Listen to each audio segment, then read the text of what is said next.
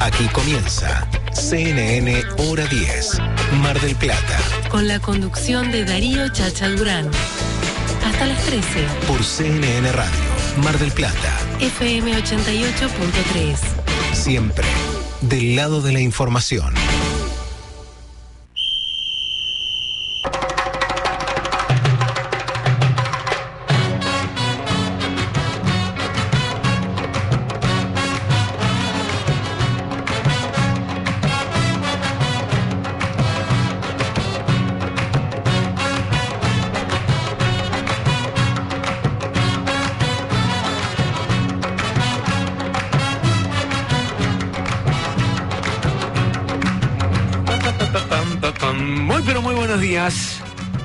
A este hora 10 de este sábado increíble.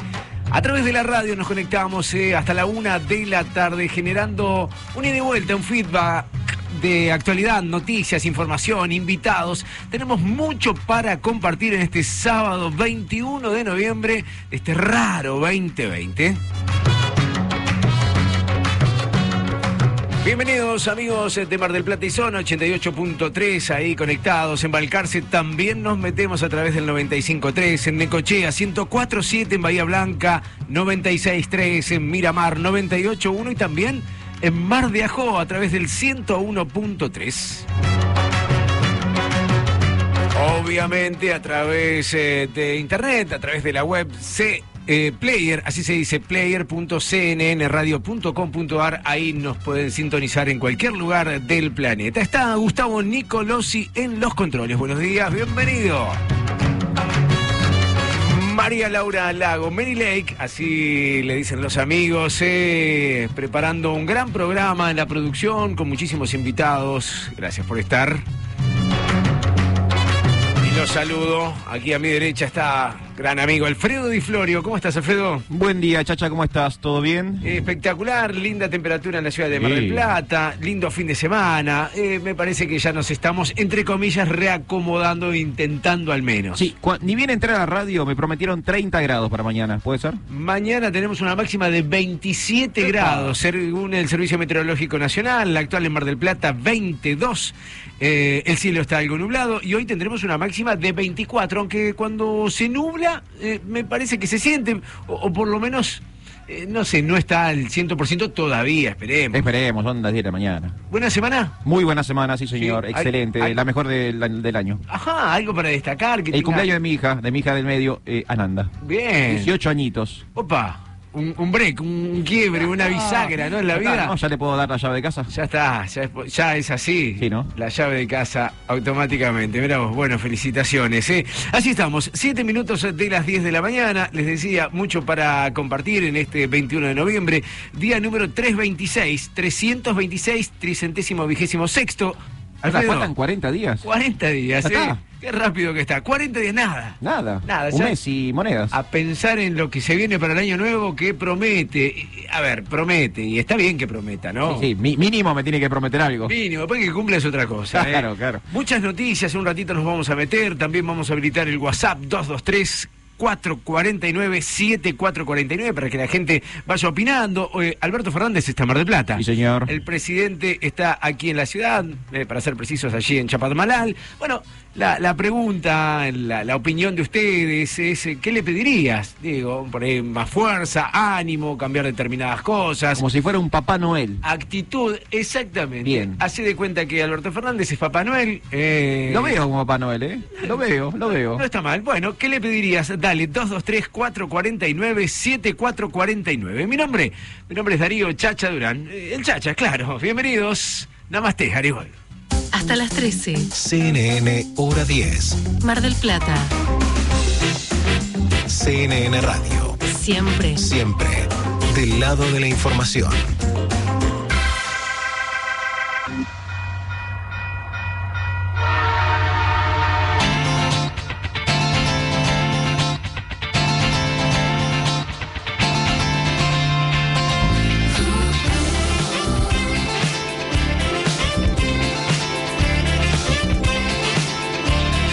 Saludo muy especial a la familia Gallo, allí representando a esta gran empresa, como dice Vía Apia Alem, Vía Apia La Costa y Vía Apia Boutique, porque son tres sucursales, en Alem 3453, en Avenida de los Trabajadores 1585 y la nueva sucursal allí en Córdoba y Alberti, Vía Apia Boutique. Pasaste por ahí riquísimo, Muy rico. muy bueno todo. ¿eh? Hoy vamos a estar obsequiando cosas ricas de Vía Apia, así que a estar atentos al WhatsApp 223-449-7449. ¿eh?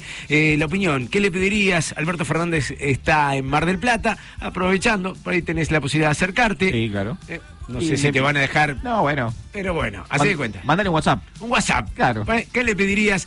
Dale, comunicate con nosotros. Antes de meternos en las noticias, hoy vamos a tener música, porque Sí. cada sábado Alfredo Di Florio le mete esa cuota musical que nos gusta tanto, por lo menos que disfruto, que tiene que ver con novedades y Hoy demás. hay muchas novedades, muchas noticias y tenemos un cierre. Hoy estamos inaugurando rubro nuevo para el cierre y es el rubro de la banda paralela. Ajá. Muchos músicos son conocidos por eh, una banda, ¿no? O sea, se hacen famosos tocando o cantando en una banda. Pero los artistas, por lo general, eh, necesitan expresarse. Y en esa expresión, los músicos suelen ar- armar bandas paralelas. Eh, a su banda eh, famosa, eh, principal. Sí, sí. Bueno, hoy vamos a hablar de una de esas bandas paralelas que hasta este momento, hasta esta semana, no se sabía quiénes eran. Era, era una especie de banda misterio, porque ellos aparecían enmascarados para tocar en vivo, firmaban con seudónimos, o sea que nadie sabía quiénes eran. Y se descubrió esta semana, porque ellos mismos lo, lo- lo dieron a conocer, aprovechando que están difundiendo nuevo material, a qué banda pertenecen. Son miembros de una banda muy famosa Ajá. que durante todos estos años estuvieron editando material bajo otro nombre y nadie sabía que eran ellos. ¿Dijiste necesidad de expresarse Sí. o es necesidad de otro ingreso? no, no, son tipos que me parece que llegan bien a fin de mes, ¿eh? Hablando de música, hoy está cumpliendo, eh, cumpliendo años Björk, Sí. eh, la Islandesa. islandesa, exactamente, nacida en el año 65. Mira vos. Una señora. Estoy sacando cuenta, Es una ya es una señora. 55 años. La señora Bjork. Eh, 55 años. Eh, hoy es el Día Mundial del Vestido. Ah, pensé que sí, me ibas a decir el Día Mundial de Bjork. No, no, Día Mundial del Vestido, Día vestido. Mundial de la Televisión ¿En serio? Mira vos. y Día de la Enfermera en Argentina. Apa, mira vos. Así que mandamos un saludo Saludos a las enfermeras. Hoy en día. Gran laburo, eh. Claro. Gran laburo. 21 de noviembre, 12 minutos de las 10 de la mañana. Arranca hora 10 hasta la 1, no para. CNN Hora 10, Mar del Plata. Tres horas de pura objetividad. Aquí, Aquí, en CNN Radio. siempre. Siempre del lado de la información.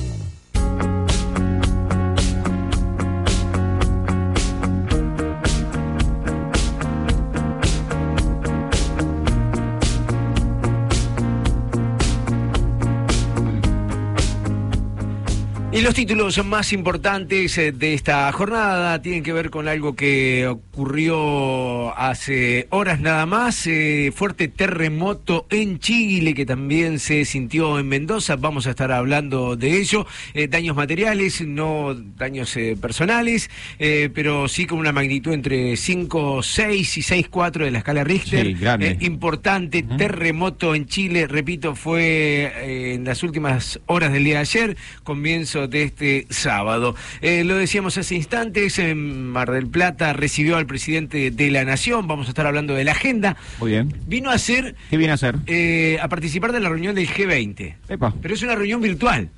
¿Y hace falta que está acá? no, no, no. Ah, pod- podía estar más cómodo en su casa, digo. Bueno, pero vino de paso a descansar, a pasar el fin de Ah. semana largo. Ah, claro, fin de semana. El de lunes no trabaja el, El- presidente. exactamente, Día de la Soberanía, eh, el día lunes. Así que eh, tiene dos charlas virtuales, hoy y mañana. Ok, bueno, tranquilo el fin de semana. Tranquilo, ¿eh? Vamos a estar hablando Tengo más de... encuentros por Zoom yo que el presidente al final. Vamos a estar hablando de ello, vamos a estar hablando también de- del grave, gravísimo accidente que hizo que perdiera la vida a Jorge Brito, eh, el expresidente y fundador del Banco Macro. Sí. ¿eh? Vamos a estar hablando de ello. Eh, también vamos a estar hablando de el aborto. Hay un informe muy especial. Muy bien. Eh, también se expresó Eduardo Dualde eh, a propósito de esto. Dice que es un error que hoy se esté tratando esto cuando hay otras necesidades. Eh, lo analizaremos en un ratito nada más. El gobierno, y a propósito del coronavirus, compró 20 millones de jeringas. Opa. eh, para hacer eh, una vacunación masiva. Después te voy a estar contando cuánto se gastó, cuánto eh, sale eso. Hablaremos de el alza en la industria, 3,4 arriba. Muy bien. Pero pará, pará, pará. De- de- ¿Qué? después, ¿Qué pasó? No, de- después te ¿Hay- una letra chica? Hay una letra chica, después hablamos de esto. Nos vamos a meter en las noticias que tienen que ver con Mar del Plata, que sigue la merma en casos de COVID, 123 nuevos positivos, 184 altas del COVID-19. Recordemos que hace dos, tres semanas estábamos en Sí, 300. sí, era muy alto. Eh, eh, estamos eh, también contándote sobre los municipales que no llegaron a un acuerdo y el martes comienzan una retención de tareas por 48 horas. Ok. Eh, una oferta salarial que, que no, no gustó. Eh, vamos a estar hablando de la Universidad Nacional de Mar del Plata que retornaría a clases presenciales el próximo martes. ¿En serio? Es un pedido eh, y esperan el ok, pero casi es un hecho que el martes eh, algunas carreras, Sí. eh, algunas materias precisas eh, sí tengan la presencialidad de los alumnos. Muy bien. Eh, estaremos hablando del certificado de circulación para los turistas. ¿Vos pensás ir a algún lado? Mm, No, la verdad, te soy completamente sincero, no voy a moverme de Mar del Plata. Bien, para aquellos que sí lo vayan a hacer, va a haber un certificado de circulación, te voy a estar contando cómo tenés que registrarlo. También vamos a estar hablando de la peatonalización, el pedido. ¿De dónde? Desde Punta Iglesias hasta Constitución, como se había Ah, hecho, sí. y también en el Paseo Galíndez, ya estamos en fase 4. Claro. Digo, debería volver, debería haber otras arterias, quizá también. ¿no? Y esa- esas dos me parecen muy acertadas. Toda la, la zona de la costa, por supuesto, muy atractiva. A mí me, me llamó mucho la, la atención eh, el- el- la última vez que se pautó esta Explotó de gente. Explotó de gente. Sí, sí. Estaremos hablando del Festival de Cine de Mar del Plata. ¿Vos sabés algo? Eh, ¿Se hace? Arranca hoy. ¡Hoy! Hoy arranca. No me enteré, chicos. Falta data, ¿viste? Arranca poca difusión, ¿no? Poca difusión, ¿eh? Arranca hoy. Virtual, gratis y en competencia, ¿eh? Epa, muy competencia. bien. Todas las películas gratis eh, para todo el país, obviamente, va para todo el mundo. Mar del Plata, filmfest.com. Hubo una época de mi vida que era muy fan del Festival de Cine y, y era esas personas que corrían de función en función y se veían ocho películas por día. Más o menos. En, en un momento fui Lo eso. hice. Fui ese. Lo hice. Fui esa persona. Y cierro eh, con un par de noticias, una que tiene que ver con que el Vaticano, ¿Qué pasó con el la Vaticano? cuenta del Papa, Van a entregar todo el dinero. Le pusieron un like a una modelo ¡Epa! de Hot. Brasil ¡Do Brasil! hot.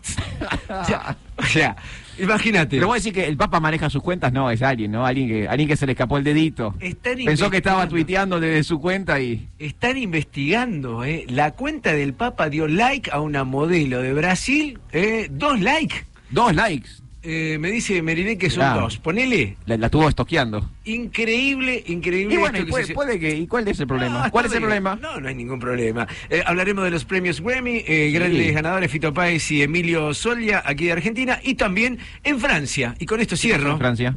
El Papa, ¿a qué le dio like en No, Francia? no. Al queso azul. No, no. eh, un colegio pidió que no tiren, entre comillas, tiren, que no arrojen, que no pasen los chicos por arriba de la reja. Como me tiran los pies por la reja. Eh, los- Pero chicos, abran la puerta. cartel gigante en la puerta del colegio en un pueblo de Francia que dice, por favor, papis, no tiren a los chicos por la reja, a través de la reja. Pero que es una costumbre local. Te lo cuento en un arrojamiento de ratito. niños. Te lo cuento en un ratito, hay mucho para compartir en este Hora 10 aquí en CNN Radio.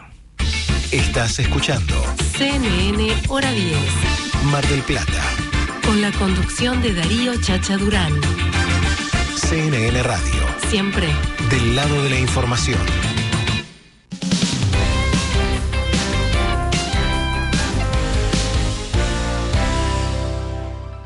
¿Qué? 12. Son 18. Escuchen. Churrería La Merced. Si te llevas una docena, te regala media más. Chile, Casi Libertad y San Juan, esquina Formosa. ¡Vamos! Farmacias Previley. Siempre pensando en vos. Productos para la salud, dermocosmética, cuidado capilar, corporal, dental. Envíos sin cargo al 223-697-6182. No es fácil cambiar de costumbre. Y menos por obligación. Pero el coronavirus nos obliga a hacerlo. Protégete con el brazo o un pañuelo cuando toses o estornudas. No tenés que cuidarte solo vos. Tenés que cuidar a los demás. Podemos hacerlo. CNN Radio. AM950. Siempre del lado de la información.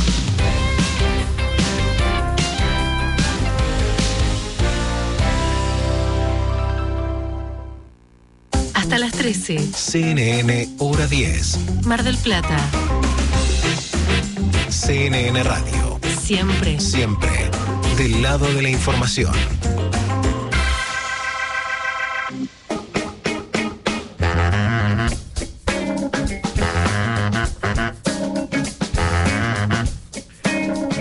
Fuera de aire, eh, no me vas a dejar mentir, me levanté hoy cinco y media de la mañana. Doy fe. Todavía estoy tratando de regular re- la respiración. Eh, una de las cosas que más me motivan, me ah, causan taquicardia y todo lo demás, eh, es observar un partido de rugby. En este no, caso, no te vi a rugbyero. sí, sí, fanático de mirar, pero no sé si es que me gusta ponerme nervioso, capaz que por eso me Puede gusta. ser, y es una excusa el rugby. Mirar rugby.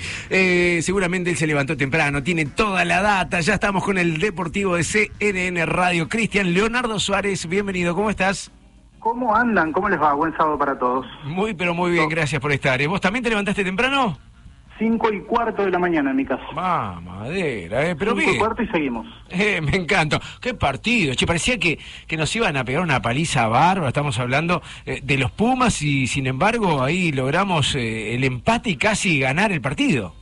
Sobre el final, la última, ¿no? Muy cerca de la Argentina, confirmando, ratificando lo que fue el fin de semana pasado en la victoria frente a los All Black. Fue 15 a 15 en este caso.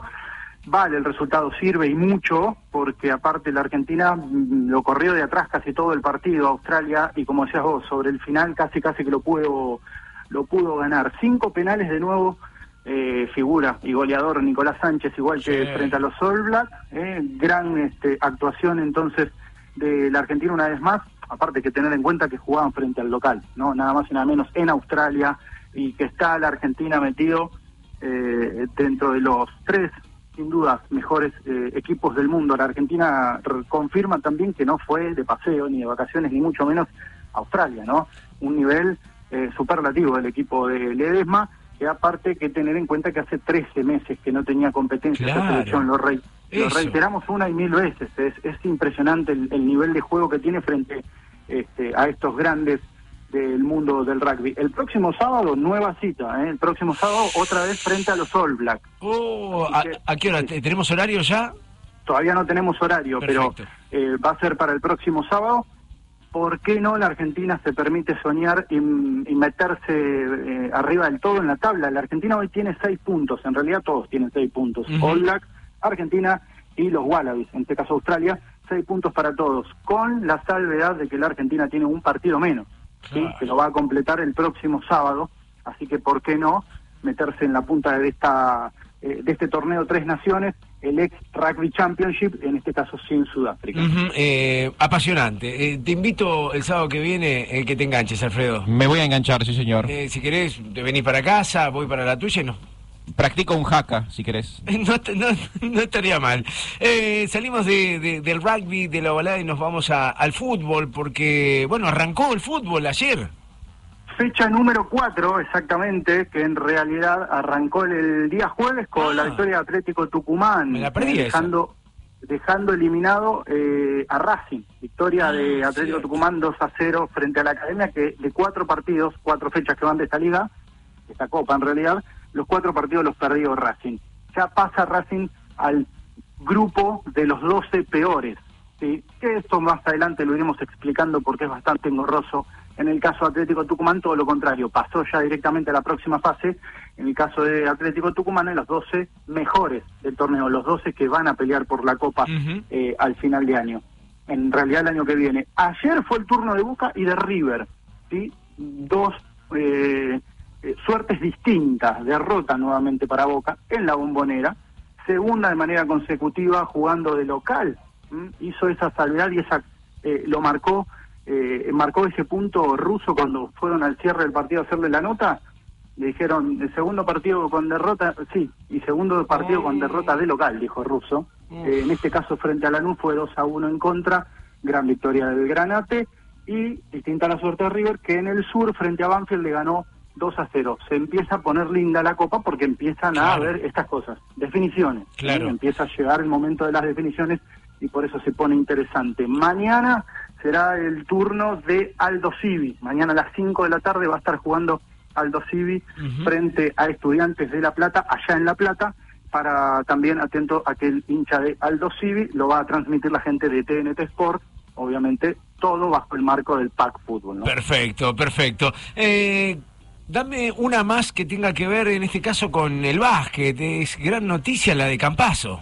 Un secreto a voces, ¿no? Es un secreto a voces. Ya más o menos se sabía durante toda la semana, una gran semana para el básquet argentino también, eh, que Campaso iba a jugar en la NBA. El equipo donde va a jugar Facundo Campaso, surgido de Peñarol, cordobés él, es eh, Denver Nuggets, ¿sí? Ahí va a estar formando parte Bien, Facu bien. Campaso.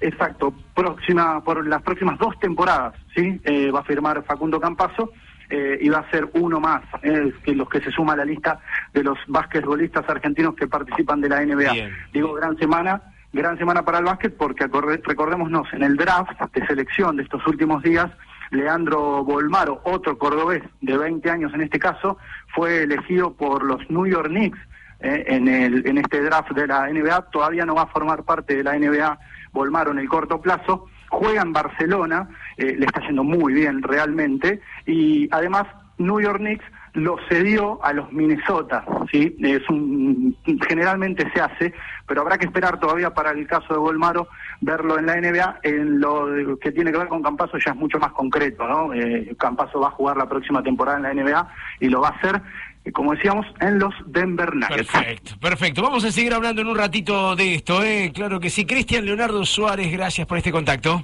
Seguimos en contacto. Ahí estábamos, a pleno, ¿eh? Una mañana bárbara, cargada de cosas. Vamos, vamos.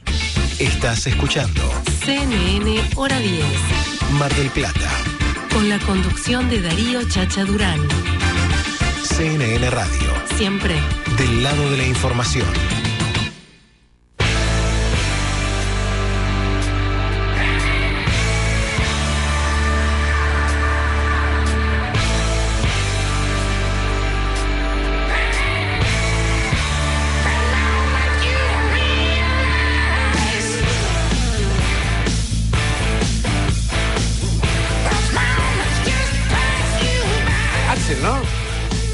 Que Axel, eh, eh, no señor, esto es ACDC.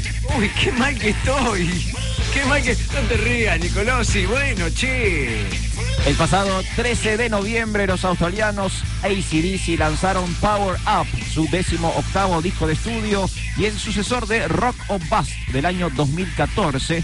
Esta semana el disco llegó al puesto número uno de los charts internacionales y es oficialmente el álbum más vendido de lo que va del 2020. Impresionante, los ACDC llevan vendidos 62 mil copias, copias físicas, ¿no? Por supuesto, sin contar los downloads y todas las otras versiones que Ajá. hay eh, para conseguir música hoy en día. Y han superado a una compatriota de ellos, Kylie Minogue, otra australiana que hasta el momento venía con el disco más vendido. Disco se llama su álbum de este año 2020. Venía con 55 mil copias y los ACDC la pasaron por encima con 62 mil copias. Igual, igual 62 mil. No es tanto. No, no, son cifras muy bajas. Hoy en día el disco físico prácticamente ha desaparecido. Hemos hablado de época donde un disco vendía 14 millones de copias. Claro, me, me quedé analizando, ade- además, eh, digo, en lo personal, por haberle pifiado tan... Sí. eh, no voy a tratar de adivinar más. Eh, es la decisión... No, no, no hace falta. Ah, no, porque se adivinar, ríen de mí, no ustedes se ríen. adivinar. Yo estoy, estoy medio así, ¿viste? No, me quedé, me quedé, me quedé con... Hasta Back in Black llegué.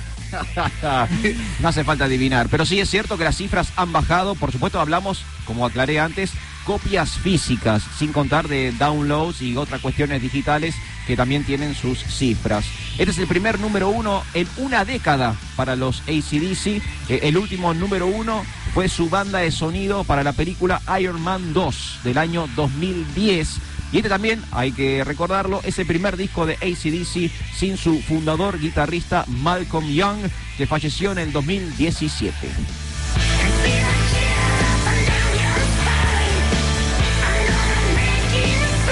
¿Sabés quién es fanático de ACDC? Gastón. Javier Velázquez, le mando un abrazo muy grande, eh, trabajando allí en Batán, productor exclusivo de Río Uruguay Seguros, eh, cotizar online, entra ya a la web o escribirle un WhatsApp 223-456-5244, Gastón Javier Velázquez, fanático de ACDC. Va para él entonces. Disfrutando este momento aquí en CNN Radio.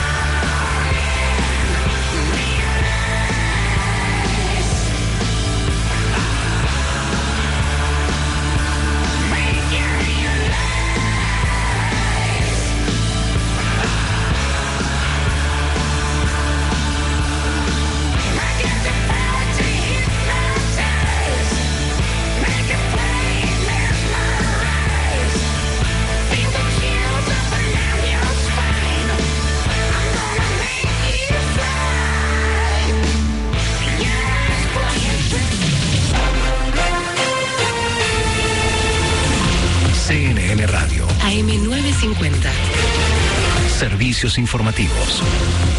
Hora 10, 31 minutos. La temperatura en Buenos Aires 22,6 y la humedad 66%.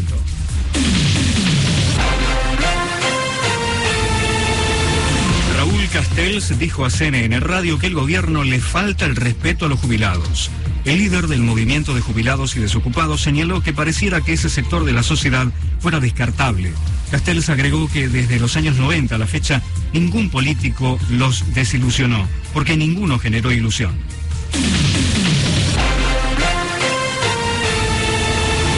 El gobierno porteño reabre el turismo nacional e internacional. Según el protocolo establecido, los turistas y residentes que regresen a Buenos Aires no deberán realizar cuarentena. La ciudad dispondrá operativos de testeo en la terminal de retiro para quienes lleguen en micro y en el centro de convenciones de la Costanera Sur.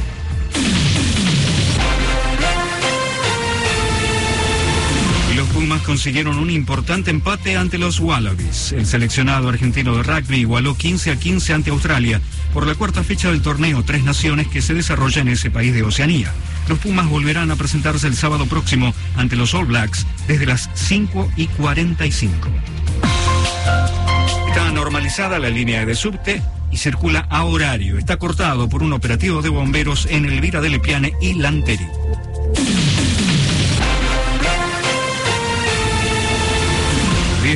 ...10 de la mañana 32 minutos, la temperatura 22.6, humedad 62%, el cielo está ligeramente nublado. El pronóstico anticipa para Capital y Gran Buenos Aires parcialmente nublado, máxima 27, la temperatura en Reconquista Santa Fe 25.3 con cielo despejado.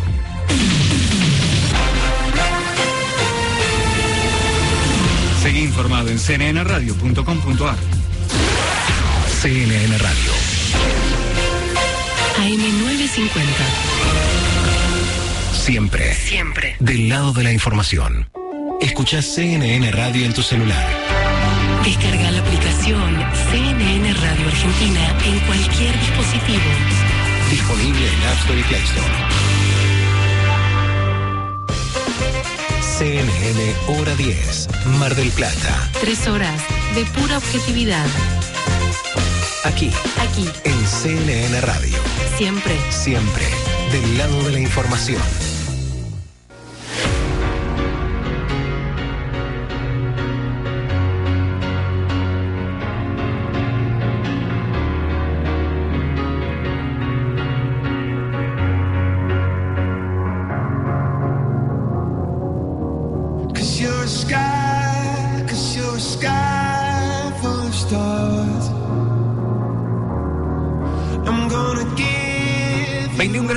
Décimas la actual temperatura en la ciudad de Mar del Plata. El cielo está parcialmente nublado. La humedad 65%, la presión 1015 decimal 3. Viento de allá viene. ¿De dónde? Del norte. A 14 kilómetros en la hora se espera una máxima de 24 horas. Bueno, para allá señalé una manera de decir. No, no, en caso que un día quedemos todos arriba de una balsa, ya sé a quién no pedirle instrucciones para volver a tierra, ¿no? bueno, no era para tanto. Del norte viene el viento. Nosotros tenemos un gran programa con muchísimos invitados. Ahora quiero escuchar, porque pasaron voces eh, durante la semana, eh, desde el bloque de Acción Marplatense presentaron un proyecto para crear un plan municipal y un observatorio de seguridad vial. Bueno, en este caso habla el concejal Horacio Tacone al respecto. Desde Acción Marplatense hemos presentado un proyecto para que se convierta en ordenanza, si tenemos el apoyo de los demás bloques, un plan municipal de seguridad vial que incluye un observatorio de seguridad vial para que desde el Consejo Deliberante, desde la Comisión de Transporte, podamos analizar los datos que el Ejecutivo mensualmente eh, va a tener que enviar. Es eh, muy, pero muy significativo el aumento de, de, muertes que hay desde el año 2012 al 2018, por ejemplo, aumentó de 25 a 72 muertes, son datos eh, terribles y se relacionan con lo que está pasando hoy por hoy con la pandemia. Vos fíjate que la mitad de las camas de los hospitales están ocupados por, por accidentes de tránsito. Entonces, creemos que tiene que ser una política de Estado y no tiene que ser abandonado por ninguno de los gobiernos, ni el actual ni los que vengan en la ciudad de Mar del Plata. La voz de Horacio Tacone, concejal del bloque de Acción Mar Platense. Bueno, hablando sobre este proyecto para crear un plan municipal y un observatorio de seguridad vial. Hasta las 13. CNN, hora 10. Mar del Plata.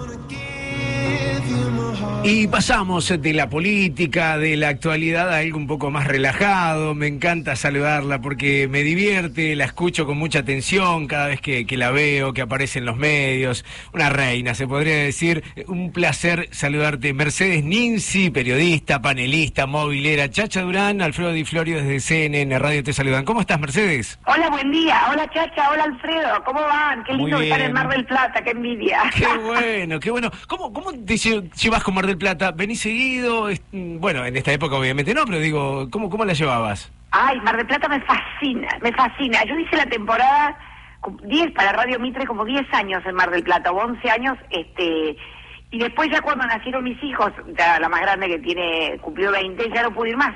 Claro. O sea, este, ya, y después, este, creo que no fui más a Mar del Plata y me encanta. Ah, no, sí, fui con el, cuando me, me invitó Mirta al programa. Ah, claro. Que acá y me el... quedé un día más porque hacía muchos años que no iba y caminé desde la Bristol hasta el puerto por adentro, por el mar. Fui trepando los alcantilados, todo porque me encanta Mar del Plata, es divino. Y después sí ya me volví en colectivo.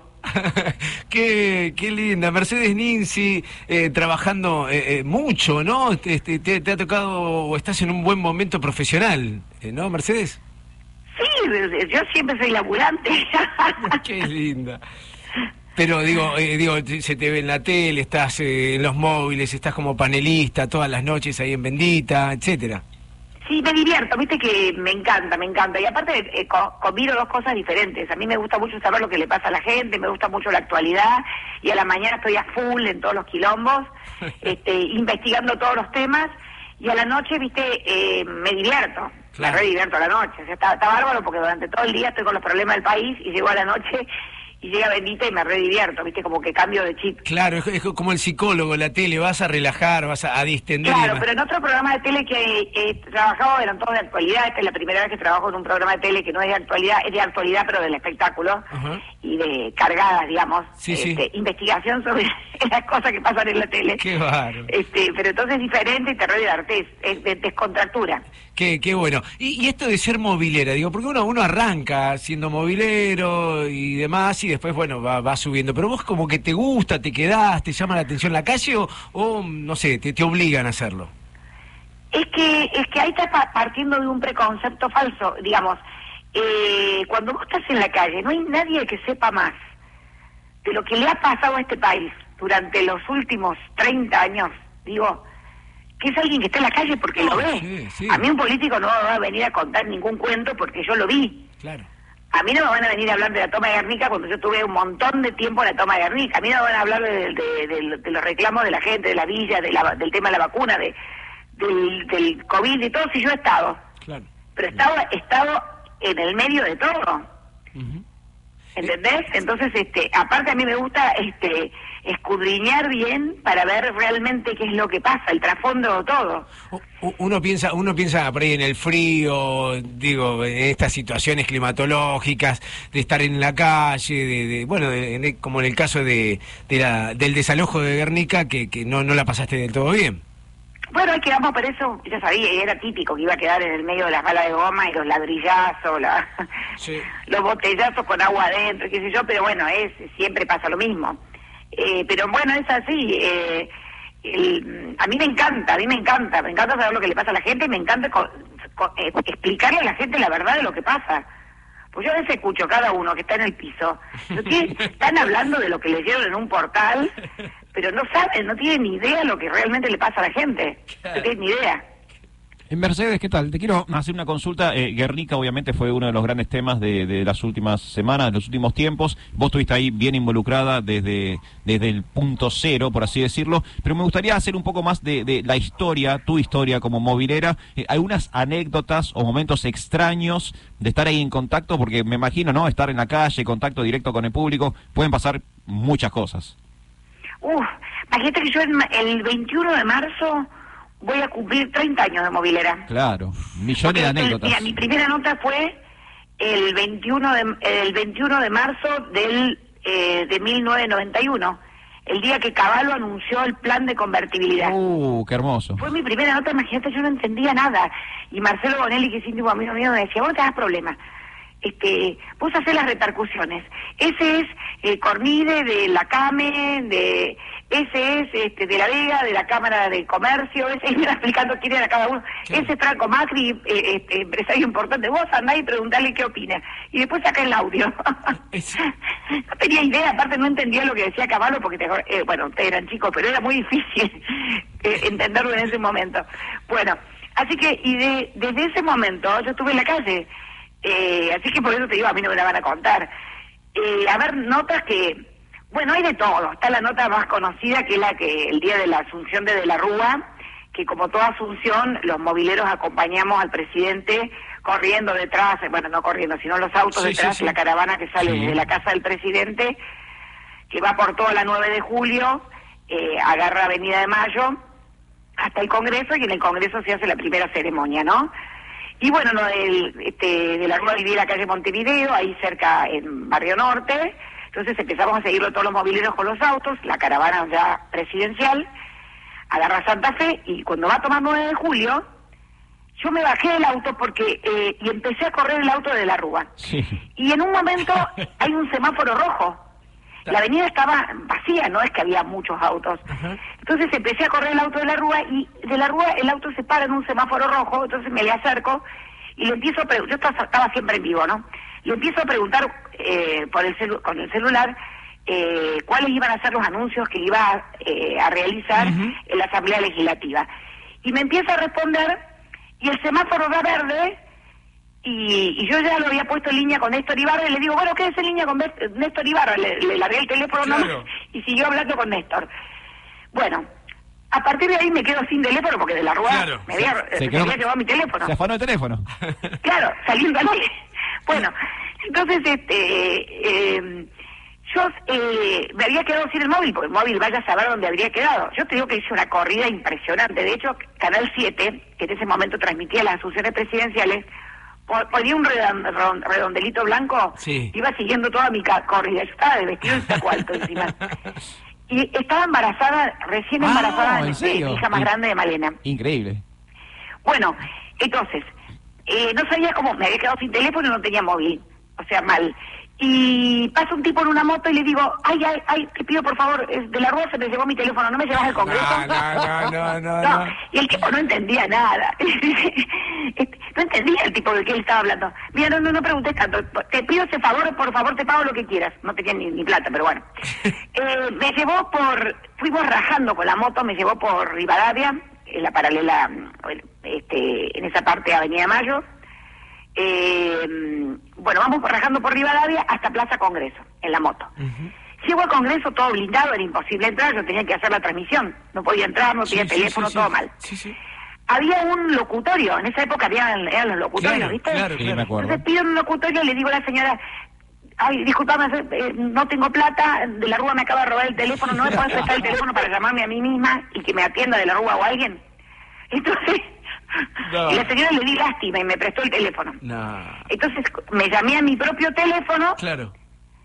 entonces este le llamo y atienden. Entonces de la Rúa se lo pasa al custodio para que le atienda mi teléfono. Sí. Y hablo, no sé si era un custodio o un secretario, no me acuerdo el nombre del tipo. Y le digo, mira, haceme un favor, se me quedaron con el teléfono, mándenmelo con algún custodio, con alguien. Y me lo mandaron al teléfono a, a donde estaba el vallado. Le dije más o menos qué parte del vallado, Sí, me sí, lo sí, sí. devolvieron. Mirá vos, qué bueno, historia. qué- increíble. Qué, bueno. Pero tuvimos la primicia de la Rúa anticipó todo lo que iba a decir en la Asamblea Legislativa, lo anticipó a mí, bueno, básicamente a Néstor Ibarra, que en ese Sí, momento sí. era un conductor Obvio. impresionante que tuvo Radio Mitre, que Grosso. falleció muy joven, desgraciadamente. Grosso, grosso. Eh, decías recién, de- estamos en, en charla con Mercedes Ninzi, la conoce todo el mundo, claro, pero eh, decías que, que estando en la calle eh, vos palpabas la verdad de la situación. Sin embargo, gente no cree lo mismo, porque salió, por ejemplo, Luis Ventura a decir si la fuente es Mercedes Ninzi es mentira. Bueno, no, no, no, ni- sin palabras. No, no, no, directamente no, no respondo. No, No, re- respondo. no, no respondes. No respondo, la gente, la gente sabe. La- La, gente la- sabe. Así que no respondo. Bien, y, y en cuanto a, a la actualidad de, de- del espectáculo, digo, estás, estás inmersa, digo, por el- los programas que tenés, el programa de la noche y demás, digo, ¿qué, qué es lo que estás viviendo o, o seguís con mayor eh, ahí detalle? Bueno, yo sigo, viste que a los famosos, lo- lo- digamos, los conozco más por, que todo por las causas, por, por, digamos, por la cuestión judicial, porque yo estaba, acreditada hace muchos años en, en, en tribunales, entonces me voy enterando, me voy enterando todo por las causas y aparte me interesa, viste, siempre me interesó el tema de las causas, no, no solamente de las causas este, por algún delito, sino eh, división de bienes, todo eso me, me divierte, la verdad que me divierte. Y una, una de las causas que me llama mucho, no causa, sino que expediente que me llama mucho la atención es el de Vicky Cipolitakis. Ajá. Viste que volvió el otro día Masterchef, Sí, sí. este, que estuvo muy graciosa, pero los que no tan, los que no tan, tan divertidos son los de los del edificio, porque ayer estaba investigando y todavía y desde las expensas de todo el año. No.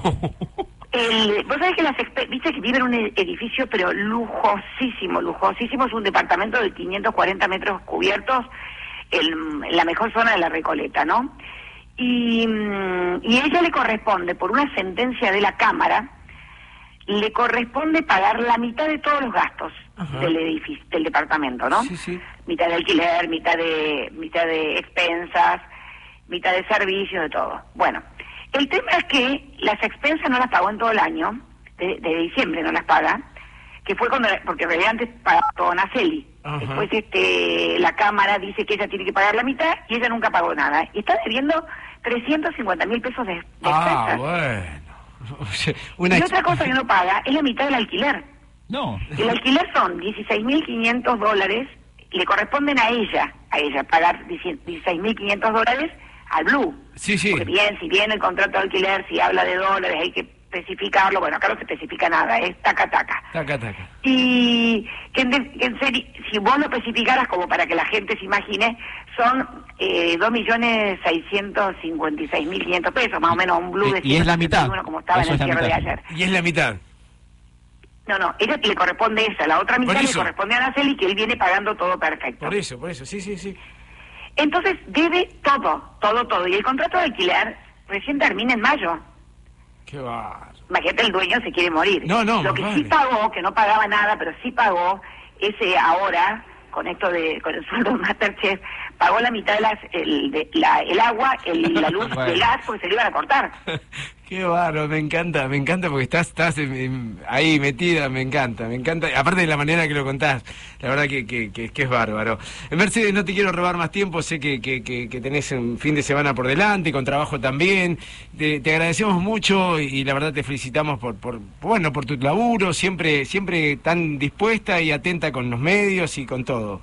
Bueno, les dejo un beso grande y vos sabés que hay un movilero que es brillante, que es de Mar del Plata, que trabaja en la CNN de, de Buenos Aires, que es Nico Gallardo. Claro que sí, claro Con que Nico sí. somos re amigos y es, pero inteligentísimo. Pregunta a los funcionarios espectacular, eh, las notas de la calle la cubre bárbara, es un chico bárbaro. Sí, sí, sí, sí. Eh, y es de Mar del Plata, así que tengan, tiene que ser un orgullo para la ciudad eh, semejante periodista. Claro, está Brillante. eh, en Mitre, Mar del Plata, eh, está en CNN, estuvo en Mitre, Mar del Plata, está en CNN ahora, sí lo conocemos acá. Está trabajando en la CNN, de, el radio CNN de acá de Buenos Aires. Eh, un grosso, es, es parte del equipo, así que bueno, cuando lo encuentres ahí mandale un gran abrazo de todo CNN Mar del Plata. Bueno. Mercedes, te mandamos un beso gigante y gracias por este contacto, ¿eh? Bueno, bueno, y ojalá que nos podamos ver en Mar del Plata. Ojalá, Cariño. ojalá, cariño grande. Mercedes Ninzi, periodista, panelista, movilera, hablando de todo. Increíble la historia de la Rúa. ¿eh? No, es muy buena. Y, y decir que estábamos ahí jugados con el tiempo, pero eh, eh, es voluntaria en la vacuna contra el COVID. ¿En serio? Se propuso Uh. como voluntaria. Era buena, era buena. preguntado. Era, era buena pregunta, pero no faltará oportunidad. Así estamos, ¿eh? viviendo la mañana a través de Hora 10. Estás escuchando CNN Hora 10. Mar del Plata, Con la conducción de Darío Chacha Durán. CNN Radio, Siempre. del lado de la información.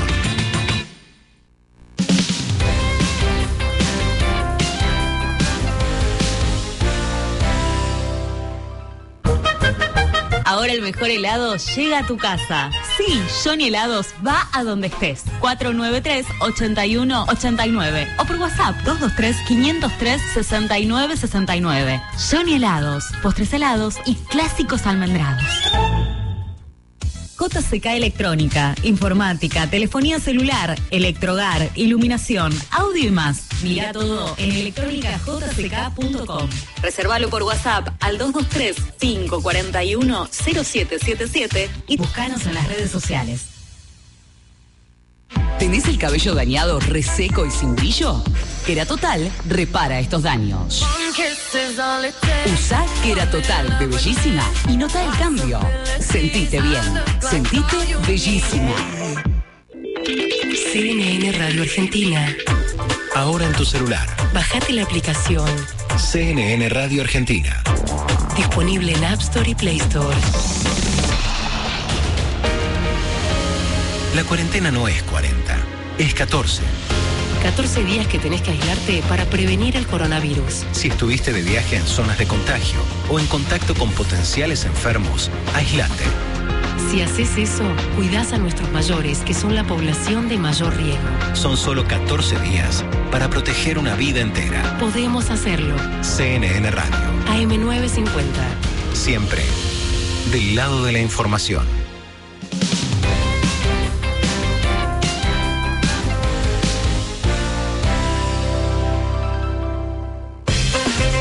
CNN Hora 10, Mar del Plata. Tres horas de pura objetividad. Aquí, Aquí, en CNN Radio. siempre. Siempre del lado de la información.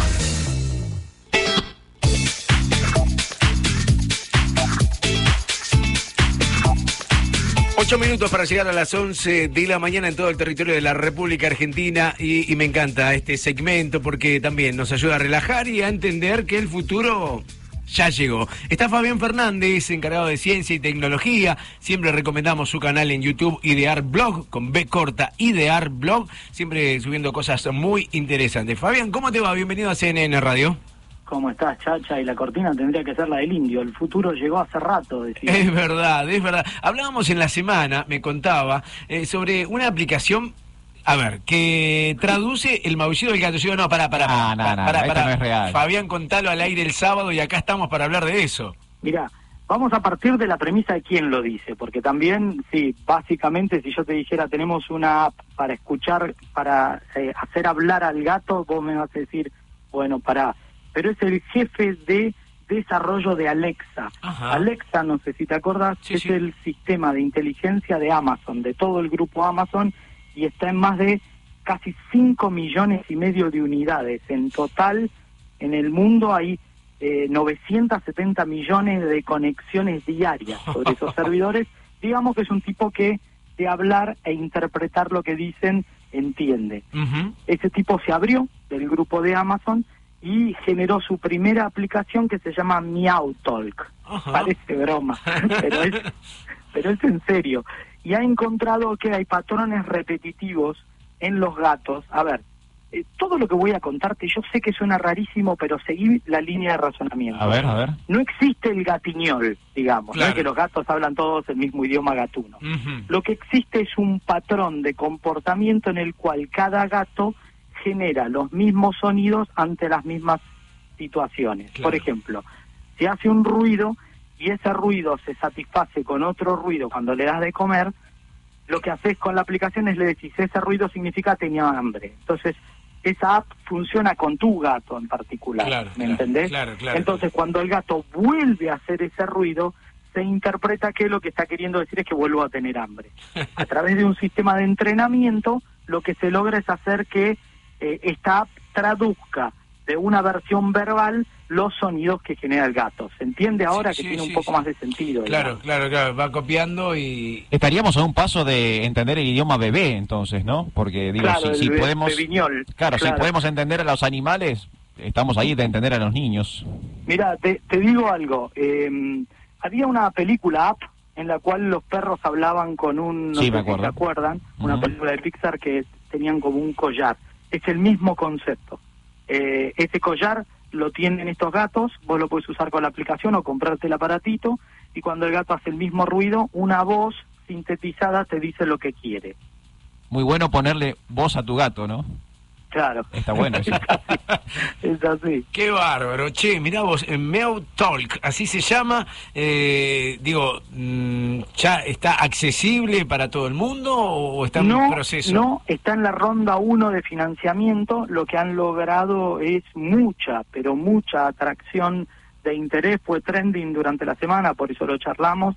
Y la realidad es que eh, a mí me parece que ya van a pasar a round 2 de B-Founding, que es, o sea, es hasta un millón de dólares para lograr producir en masa estos aparatos y salir al mercado. Lo interesante es quién lo dice, porque que sea uno de los Claro. eh, jefes de desarrollo de Alexa ayu- ayuda un montón. Claro. Che, eh, cambio un poquito de tema y me meto en los robots. Digo, a- aparecen varios, varios eh, que desarrollan diferentes actividades. Tengo una que, que ayuda en la construcción y otro que es más artista. Contame algo de eso. Ah, te cuento primero, ah, un proyecto en una galería de arte en Londres hizo que la belleza impactante, deslumbrante de Emily Ratowski quedara en un robot que entregada una pintura y, eh, y ante un montón de tintas en escala de grises logró retratar, o sea, no se lo programó para pintar, ¿se entiende? Lo que se lo programó era para representar la imagen. Y el robot fue pintando y una de las cuestiones interesantes que vieron es que al poco tiempo eh, hay un timelapse que se hizo viral del video de él pintando cada una de las partes. Al poco tiempo, digamos a la hora, hora 50 de empezar la pintura, ya empezó a mover el pincel como un artista humano. O sea, lo cual el proyecto lo que buscaba era ver si los pintores humanos pintaban con la mejor eficiencia que había para mover el pincel. Y este robot, a lo largo de una hora de aprender a pintar, se dio cuenta que ese patrón era el mejor y empezó a pintar, a girar, a mover el pincel de la misma manera. Así que digamos que este robot se comportó como un humano. Qué. Y la segunda, que para mí es impactante, es ya hay robots que construyen casas, ya hay robots que imprimen casas, y ahora hay robots que ponen, viste las paredes, no quiero decir la marca de yeso, Ah, sí, que sí, vienen sí. en paneles, Claro. porque todo el mundo lo conoce con, el nombre comercial, digamos.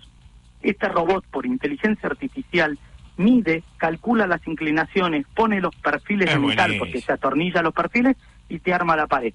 Es, buen- eh, es buenísimo, digo, eh, en tanto y en cuanto no me dedique yo a hacer ese trabajo, ¿no? Digo, Claro, hay, hay un montón de gente que te está puteando. este Claro, pero- Eso es lo que te iba a decir. Ojo que sí, hay toda una muy bueno por un industria. lado, Hay toda una industria que te odia, chacha. Pero digo, eh, hay que analizar también que, que el laburo viene por otro lado, hay que, que ajustar el tornillo del robot. Ahora hay que ser técnico de robots de- que colocan membranas. Más o menos así, ¿no? Más o menos. En realidad, mira, este robot no fun- no trabaja solo, o sea, eh, trabaja, eh, lo que se está buscando es que los robots sean sistemas de apoyo al trabajador. O sea, cuando una persona está en un proceso que demanda un esfuerzo físico, una marca muy importante de autos norteamericana ya tiene robots de apoyo para que no tengan que levantar cosas pesadas los los trabajadores, no se lastimen la espalda. Entonces lo que busca es un compañero que hace la fuerza, que hace, Claro, claro. que le sostiene mientras que el otro atornilla.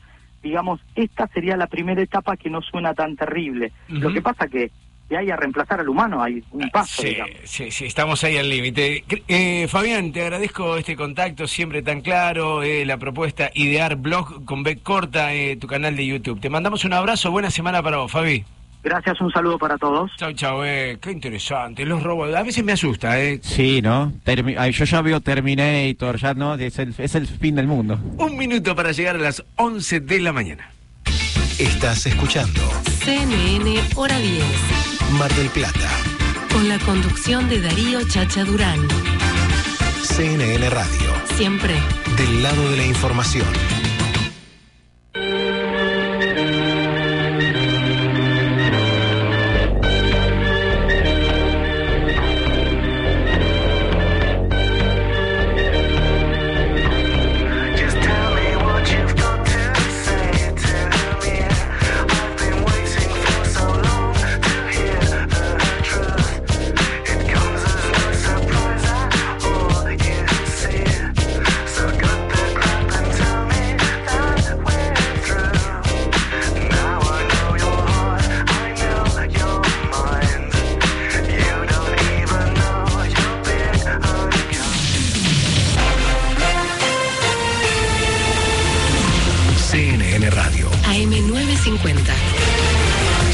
Informativos. Hora 11, un minuto. La temperatura en Buenos Aires 22.6 y la humedad 62%.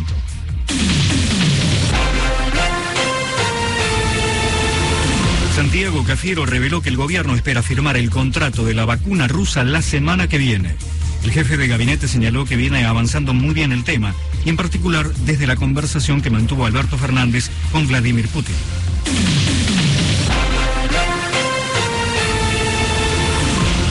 De Santa Fe habilitó la preparación del regreso de los alumnos a las escuelas. Eso ocurrirá en la primera quincena de diciembre. La vuelta a la presencialidad se realizará a través de grupos de no más de 10 chicos. José Peckerman es uno de los candidatos a dirigir la selección de Chile. La prensa trasandina asegura que el actual entrenador, el colombiano Reinaldo Rueda, podría ser despedido del cargo tras el flojo rendimiento del conjunto chileno en las eliminatorias.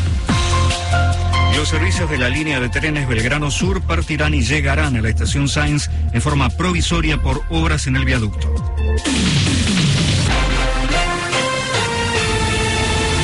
11, 2 minutos, temperatura 22,6, humedad 62%, el cielo ligeramente nublado. El pronóstico anticipa para Capital y Gran Buenos Aires parcialmente nublado, máxima 27. La temperatura en Gualeguaychú, Entre Ríos, 24,7 con cielo ligeramente nublado.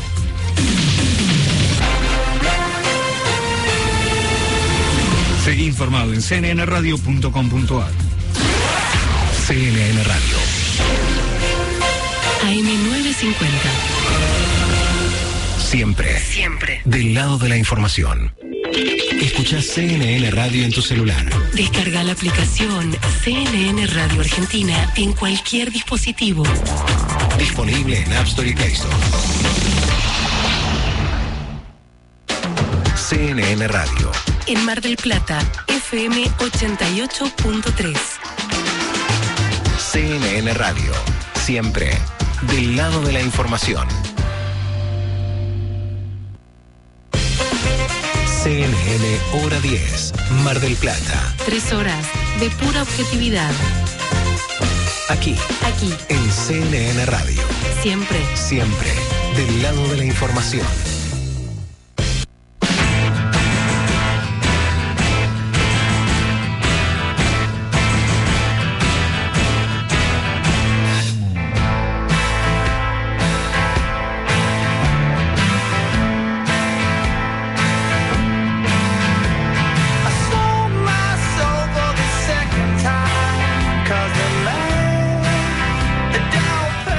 De esta segunda parte de hora 10 aquí en CNN Radio. Aire para comenzar el fin de semana. ¿eh? Gustavo Nicolosi, María Laura Lago, Alfredo Di Florio, quien te habla, Chacha Durán, acompañándote hasta la una de la tarde, metiéndonos en Balcarce, Necochea, Bahía Blanca, Miramar, Mar de Ajó, en todos lados, hora 10.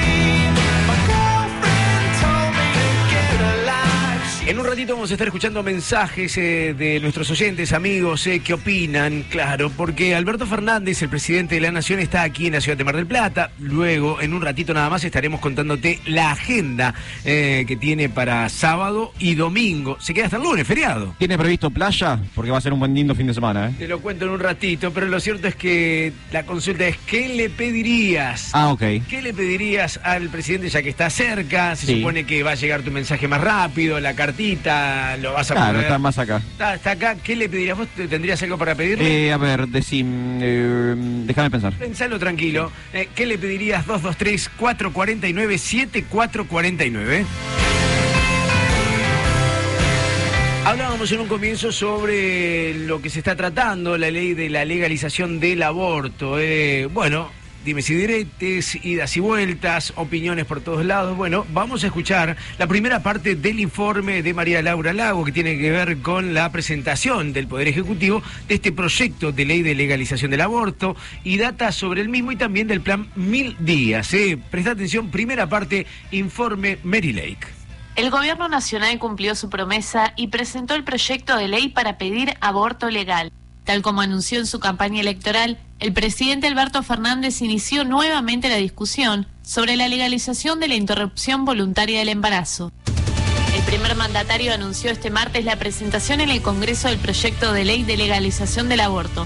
A través de sus redes sociales aseguró que dicha iniciativa salva vidas de mujeres y preserva su capacidad productiva. Mi convicción, que siempre he expresado públicamente, es que el Estado acompaña a todas las personas gestantes en sus proyectos de maternidad. Pero también estoy convencido que es responsabilidad del Estado cuidar la vida y la salud de quienes deciden interrumpir su embarazo durante los primeros momentos de su desarrollo. Por otra parte, dio a conocer el proyecto de ley Plan de los Mil Días, que pretende fortalecer la atención integral de la salud de la mujer durante el embarazo y de sus hijos e hijas en los primeros años de vida. Tiene como objeto bajar la mortalidad, malnutrición y desnutrición, además de prevenir la violencia protegiendo los vínculos tempranos, el desarrollo emocional y físico y la salud de manera integral de las personas gestantes y de sus hijos e hijas hasta los tres años de vida. Este proyecto establece una nueva asignación por cuidado de salud integral, que consiste en el pago de una asignación universal por hijo a pagarse una vez por año para ayudar al cuidado de cada niño o niña de menos de tres años. También se extiende el pago de la asignación universal por embarazo. Se extiende a nueve mensualidades.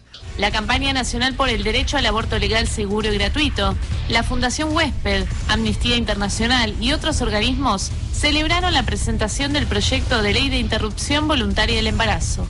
Otras figuras que actúan bajo el lema Salvemos a las dos vidas se manifestaron en contra diciendo que el tratamiento de este proyecto es apresurado. Hoy, en hora 10, compartimos las declaraciones más importantes. Primera parte del informe de María Laura Lago. Vamos a escuchar una segunda parte en un rato, nada más que tiene que ver con las opiniones encontradas, ¿eh? las campañas a favor y en contra. ¿eh? Ahí está, la ley de legalización del aborto.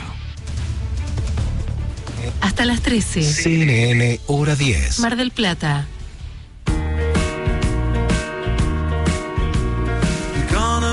Strangers. Welcome to the zoo.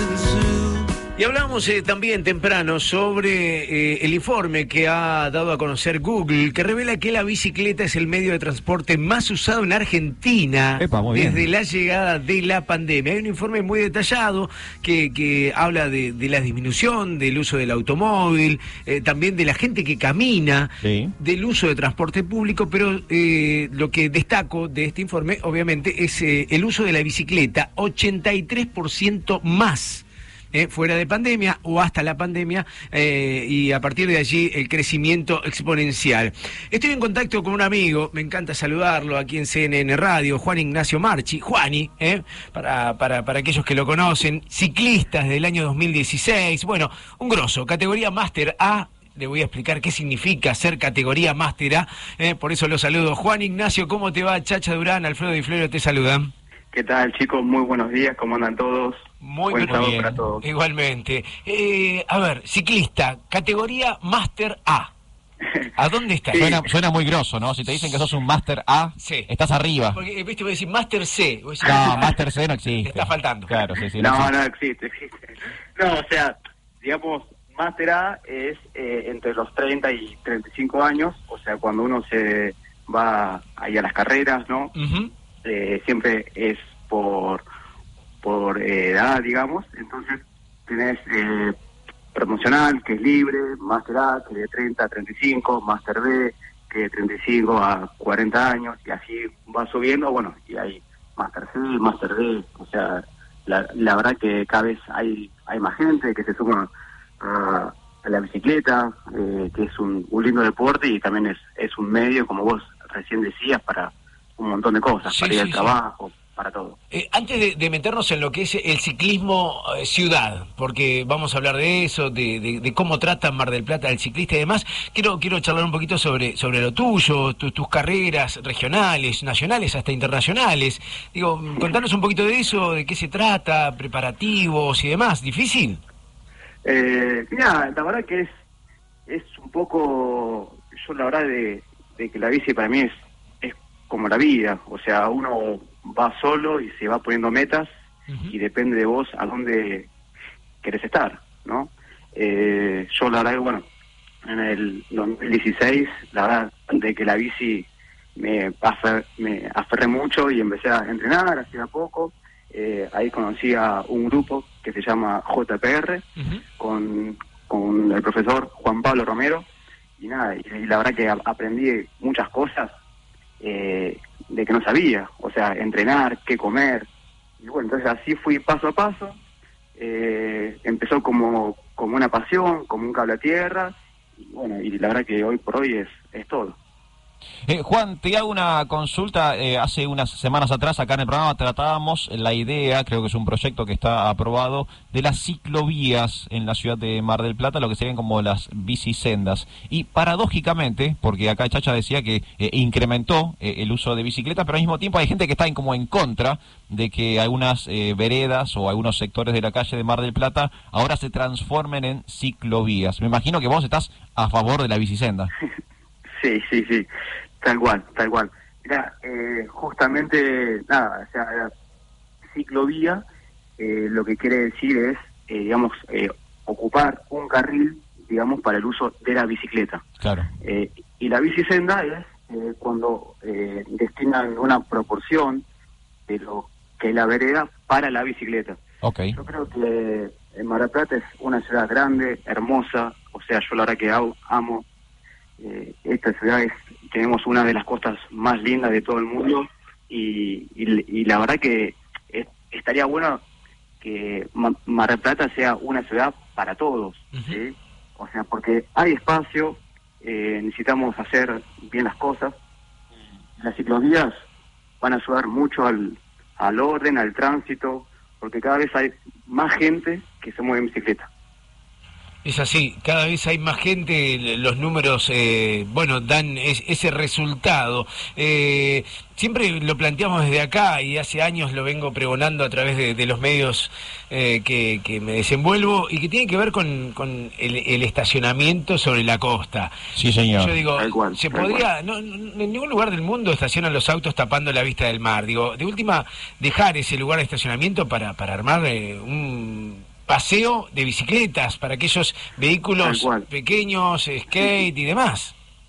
Mirá, vos sabés que yo el otro día estaba justo, bueno, eh, ahí por la costa que fui ahí con mi novia, eh, fuimos a hacer un poco así de run, y, y la verdad que veía, o sea, tanta gente, no sé, o, eh, en bici, corriendo, patinando, o sea, había mucha, mucha gente en la vereda. o sea, digamos, como que hay que ordenar el tránsito en la vereda. O sea, porque, Sí. o sea, todos creo que tenemos, eh, nada, ganas de utilizarla, de estar ahí en la costa, tranquilos y sin que venga alguien y te diga permiso, permiso y vas como esquivando gente, esquivando, ¿viste? Lo, lo, No sé, lo, lo como vivo. Sí, es, sí. es más difícil. Entonces, creo que, o sea, esa esa idea, Chacha, que bueno, que habíamos hablado el otro día, que ojalá de que se haga, eh, no sé, de utilizar un carril sobre toda la costa, pero es muy importante que sea toda la costa, no que sea, digamos, una parte, porque claro. eh, Mar del Plata es muy grande, muy grande, y es importante que si se llega a dar una ciclovía, que sea, no sé, todo Mar del Plata. Claro, pero eh, Todo. vos lo analizás y vos decís, no es una decisión tan difícil. No es tan difícil para nada, te digo. Nada, o sea, a ver, no te- se estaciona en la costa y listo, y queda una vía libre para, para, para que no se choque la gente. Todas las mañanas lo- los vivimos, aquellos que salimos, la tarde también, eh, la- las frenadas, las bicicletas en contramano, ahí en la zona del Unzué. No, y aparte, como decía eh, Juan recién, permiso, permiso, cuidado, cuidado, es, Sí, es sí, constante. sí, sí. Tal cual, tal, tal. Aparte, también porque, bueno, hay hay gente hay gente grande, hay chicos chiquitos, y, y la verdad es de que la bicicleta hoy en día es como un vehículo más.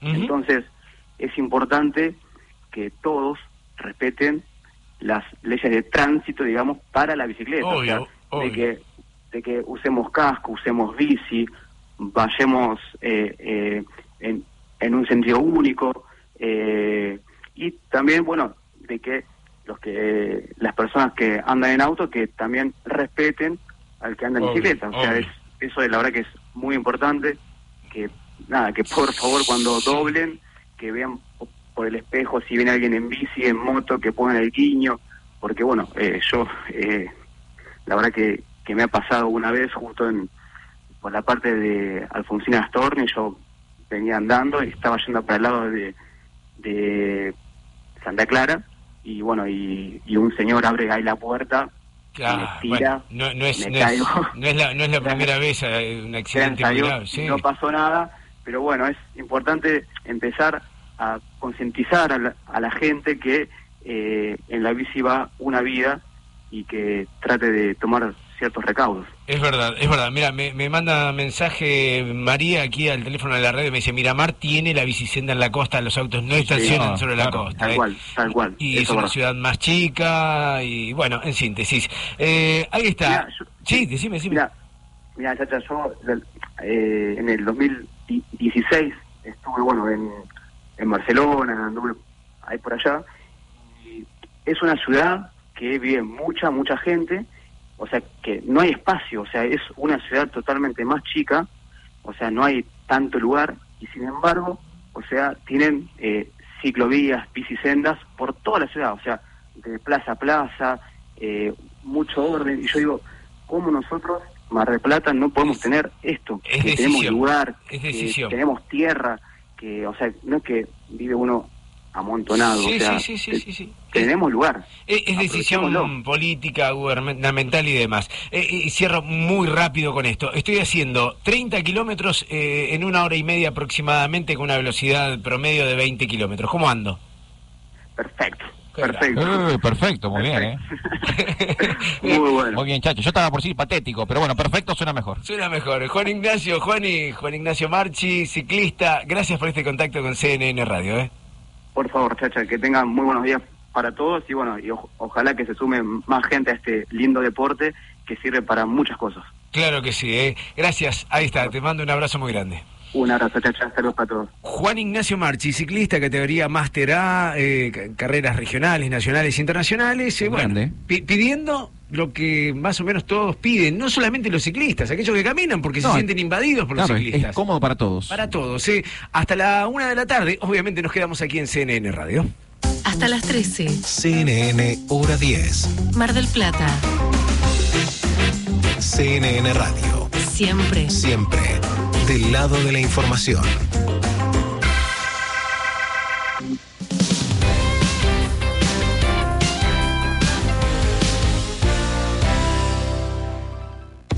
En esta época cuídate con productos de Química Bolívar. Alcohol en gel, diluyente alcohólico 70 grados, cloro, detergentes, jabón baja espuma, suavizantes. Química Bolívar. Bolívar 3374. De 8 a 16 horas. Óptica Balmic, anteojos de sol, armazones, cristales, lentes de contacto, las mejores marcas. Diagonal Pueyrredón 3031, entre Rivadavia y Belgrano. ópticabalmic.com.ar Pepe's Pizza, la verdadera pizza artesanal a la piedra desde hace 44 años. Brown, esquina La Madrid. Juan B. Justo, 1451. Y Alem, 3652. Cuídate, no salgas. Llama al 495-3051 y nosotros te llevamos Pepe's Pizza a tu casa. Toda la información que necesitas la encontrás en elmarplatense.com. Estés donde estés, las 24 horas. Elmarplatense.com es tu nuevo portal de noticias. En tu celular, computadora o cualquier dispositivo móvil. Actualidad local, provincial, nacional e internacional en un solo lugar. Política, economía, deportes, espectáculos, entrevistas exclusivas y la participación de destacados columnistas de la ciudad y el país. Búscanos en las redes sociales. Entérate antes, informate mejor en elmarplatense.com. La voz de una ciudad. Escuchás CNN Radio en tu celular.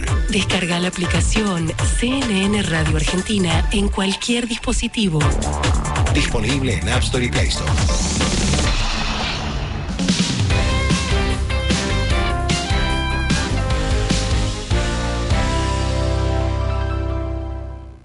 Estás escuchando CNN Hora 10. Mar del Plata. Con la conducción de Darío Chacha Durán. CNN Radio. Siempre. Del lado de la información.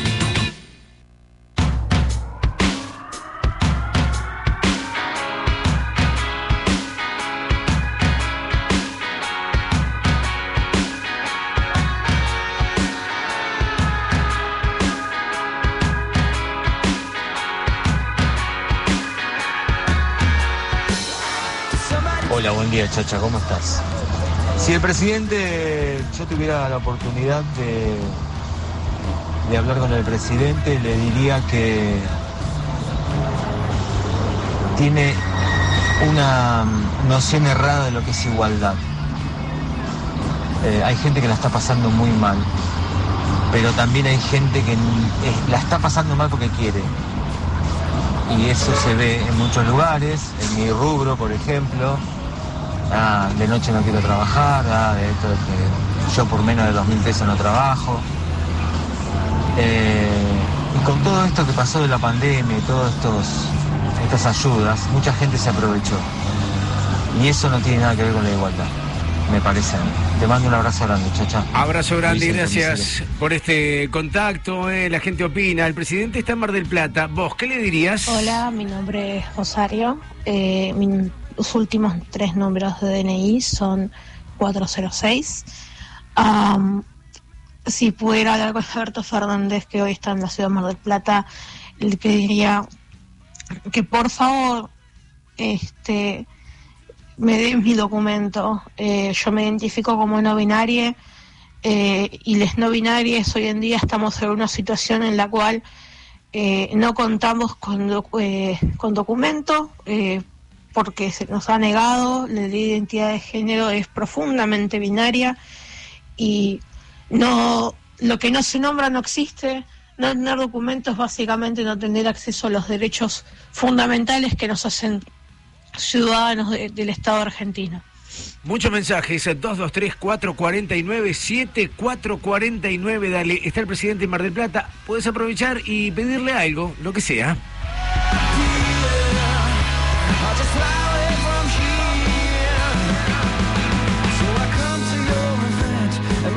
Vamos a seguir con mm, información. Un ratito me preguntabas fuera de aire, Alfredo, sobre eh, el cartel que apareció en esta escuela de Francia, donde dice no arroje a los niños a través Quiero- de la reja. Quiero, quiero que hablemos de eso. En un ratito te cuento bien, cartel que se viralizó. En todos lados está viralizado esto de que, por favor, papás no arrojen los niños a través de las rejas. También estaremos hablando del Reino Unido, que va a prohibir la venta de automóviles a gasolina y diésel para el 2030. Eh, si aquellos que eh, afecten de alguna manera el aire, No va más. no va más que generen combustión, no va a ir más, solamente van a poder transitar vehículos con energía renovable. Y también estaremos hablando de los premios Grammy y este me gusta, no sabemos si fue uno o fue dos, pero bueno, fue un me gusta, confírmame Delay que fueron Sí. dos, por parte de la cuenta oficial del Papa Francisco a una modelo de Brasil que estaba vestida Poca ropa. poca ropa. Muy de Brasil. Estaba vestida a lo Brasil. con mucho calor, vamos a hacer Pero la cuenta oficial del Papa le dio like. bueno. Están investigando. CNN, hora 10, Mar del Plata. Con la conducción de Darío Chacha Durán. Aquí, en CNN Radio, siempre, del lado de la información.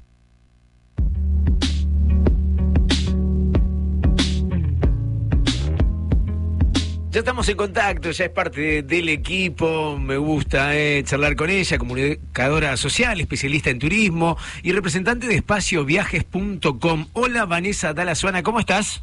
Hola, ¿cómo andan? Bueno, buen día para todos, nuestra chacha, toda la, la audiencia también de CNN Mar del Plata. Bueno, muy bien, ya palpitando todas las propuestas que tienen que ver con el turismo, ¿no? En, en la nación, por supuesto en Mar del Plata, todo lo que se está preparando, este, los requisitos, bueno, de golpe tenemos un montón de cosas que contar. Sí, sí, de, de, la, ¿no? de, de- de algún momento de, de no teatros, de no entrada, de mucho control y demás, ahora eh, se, se- bueno, se han, sur- han surgido un montón de, de noticias y, y esta extensión, bienvenido sea, de la devolución del 50%, el previaje, la gente se ha enganchado mucho con esto, ¿no? Sí, vamos a contarle un poquito de qué se trata, para aquellos que no lo han escuchado bien, de qué es el previaje y también al, sacar algunas dudas este, con respecto a cuándo se debe comprar y para qué época. El previaje es un programa de, este, lanzado por el, turismo, por el Ministerio de Turismo y Deporte de la Nación, fue lanzado en septiembre, se implementó en octubre y es para incentivar justamente el turismo nacional. Lo que hace este programa es que vos, cuando compras un paquete para el verano, porque es exclusivamente para los meses de enero y febrero la compra de este 50% de devolución de este previaje, es devolverte la mitad, pero no en dinero, sino a cuenta de un futuro consumo de viaje. Ajá. Es decir, vamos a poner un ejemplo para que sea bastante claro. Yo, eh, que estoy en Rosario, me quiero ir a Mar del Plata ahora en enero y febrero. Compro a través de una agencia de aquí habilitada, porque tienen que estar también todos los operadores suscritos a este programa, compro a través de una agencia un paquete, ¿sí? De, supongamos, 20 mil pesos. Sí. Lo que hace el programa es devolverte 10 mil pesos a cuenta de un futuro consumo que yo puedo hacer en Mar del Plata cuando viaje o lo puedo usar más adelante. Ajá, o sea, 10 mil pesos, digo, se me ocurre, restaurante, en el caso que, que haya obras de teatros, pero que eh, to- cualquier restaurante, o me imagino que habrá un listado especial. De... Exacto, todo, claro, eh, todos están adheridos justamente al programa. Eh, por supuesto, uno puede investigar y cuando uno, por ejemplo, compra en agencia habilitada, también nos van a asesorar si lo hace a través de la agencia. También se puede comprar, eh, no a través de agencia, sino se puede comprar directamente. Por ejemplo, yo eh, voy en auto, lo hago a través de una agencia y me reservo un hospedaje en la costa o en otra parte de la Argentina, porque recordemos que esto es a nivel nacional. Eh, puedo comprar directamente el, el hotel, ¿sí? Eh, con ese 50% de devolución en enero y febrero. Si es para viajes de estos dos meses por ahora, ¿sí? Después veremos Claro. cómo va evolucionando. el- por supuesto, estamos este, regidos en una pandemia, o sea que eso en definitiva es lo que define la evolución de todos estos programas y también un poco lo define el, el hecho de cómo va comprando la gente. Claro, ¿sí? claro, claro. Em, Tengo, tengo, ejemplo, data, tengo data de que, de que Sí. hubo buena aceptación, pero bueno, que todavía no termina de explotar, ¿no? Claro, exactamente. Y bien, por, también el tema de extenderlo tiene que ver con eso. Al principio era hasta octubre, después se extendió hasta el 15 de noviembre, ahora se extiende hasta el 30 de noviembre y tiene que ver con esto, con que creo que la gente eh, o sea, va a ir también en cierta forma viendo cómo va evolucionando Sí, la pandemia. claro. su- Sacándose miedos, ¿no, Vanessa? Sacándose miedos porque, digo, a ver, me, me pasa a mí, digo, a ver, va- hagamos la inversa, tengo ganas de ir a Rosario. Y, viste, vos decís, ¿qué pasará en febrero? ¿Cómo, cómo estará en febrero? Claro. No sé, es, es raro, es difícil. Porque por ahí un viaje, eh, y en otra época, fuera de pandemia, un viaje al exterior, y demás lo planificaba. O sea, vos estoy pagando para el año que viene. Y bueno, no, no, no sabías, no te Claro. imaginabas. Pero ahora, eh, con esto de la cuarentena eh, y pandemia es difícil.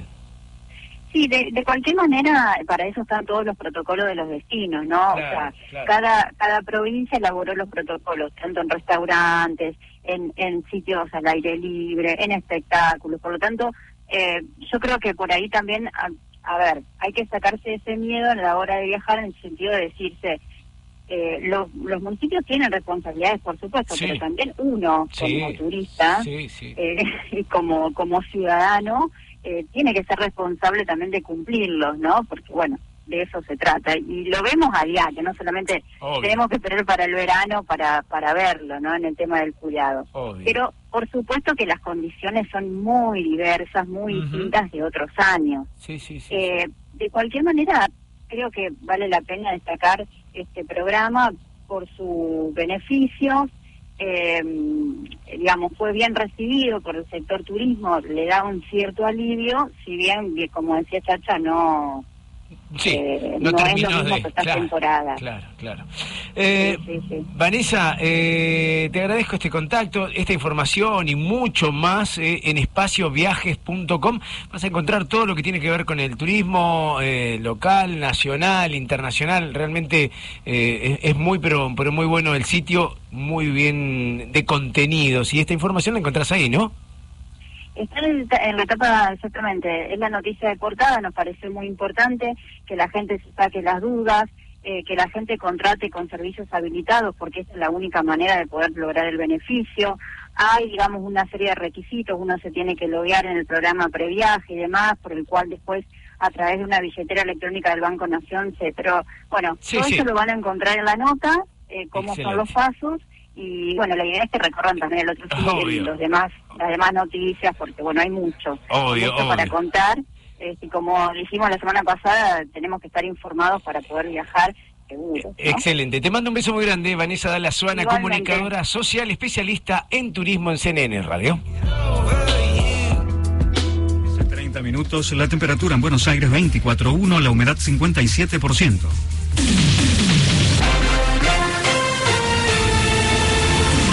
Jefe de gabinete criticó a Juntos por el Cambio por su rechazo al proyecto de presupuesto.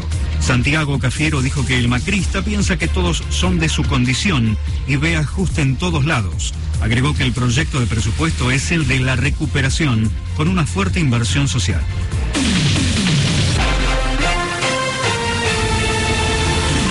Jornada de paro y acampe en Plaza de Mayo de los trabajadores de enfermería.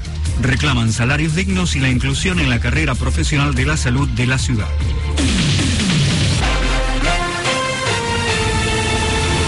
Tenis, el argentino Horacio Ceballos y el español Marcel Granollers perdieron en las semifinales de dobles del Masters de Londres. Cayeron ante la pareja del holandés Wesley Wolfhoff y el croata Nikola Mektic por 6-3 y 6-4. Los servicios de la línea de trenes Belgrano Sur parten y llegan a la estación Sainz en forma provisoria por obras en el viaducto.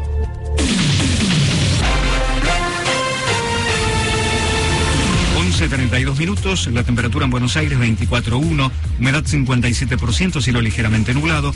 el pronóstico anticipa para Capital y Gran Buenos Aires parcialmente nublado... ...con una máxima de 27. La temperatura en Villa María, Córdoba 23.2, con cielo parcialmente nublado.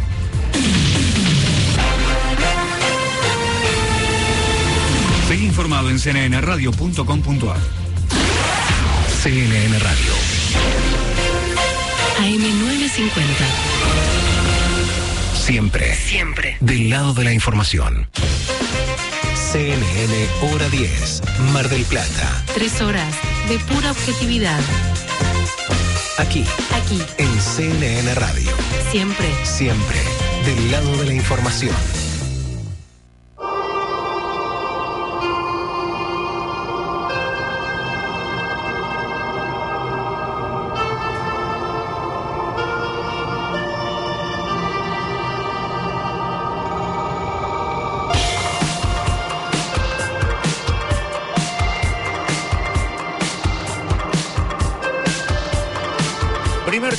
Terminado de este hora 10, 11 y media de la mañana, para ser precisos, 11.33. Arrancamos la segunda y última parte. Venimos de goleada, me parece. ¿eh? A full, Sí, estamos claro. por todos lados, vamos, venimos, tocamos, eh, uno que tira al centro y el otro que cabecea a pleno. eh. No lo tenía así, Alfredo. Viste, estoy en mi mejor momento. Vamos, eh, musicalmente hablando, eh, nos quedan más noticias y un final Sí. novedoso. Sí, para el cierre de hoy, como dije, inauguramos rubro nuevo y el rubro nuevo es la banda paralela. O sea, van a ser músicos muy conocidos, pero en un proyecto paralelo que no es su banda este, original, por así decirlo. Como por ejemplo Blur, eh, Gorilas. Por ejemplo, ahí tenés un, un buen ejemplo de lo que sería una banda paralela. Me gusta, 33 de las 11 de la mañana, voces que pasaron durante la semana.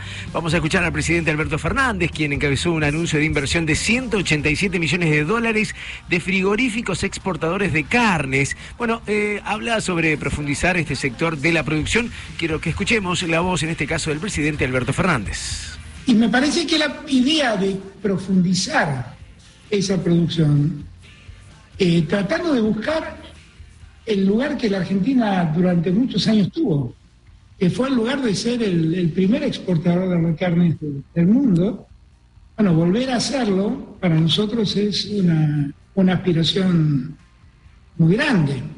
Y además, la idea de que lo que exportemos no sea meramente una res sin ninguna elaboración, sino que sean cortes envasados al vacío, adecuadamente refrigerados y congelados, para que lleguen a esos mercados de los que hablaba Axel, al mercado asiático, a otros mercados del mundo.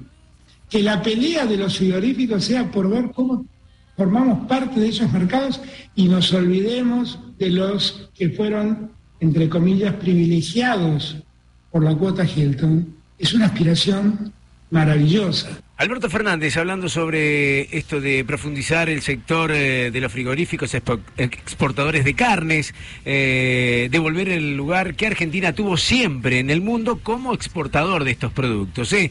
Voces que se sucedieron durante la semana. Estás escuchando CNN Hora 10, Mar del Plata, con la conducción de Darío Chacha Durán. CNN Radio, Siempre del lado de la información.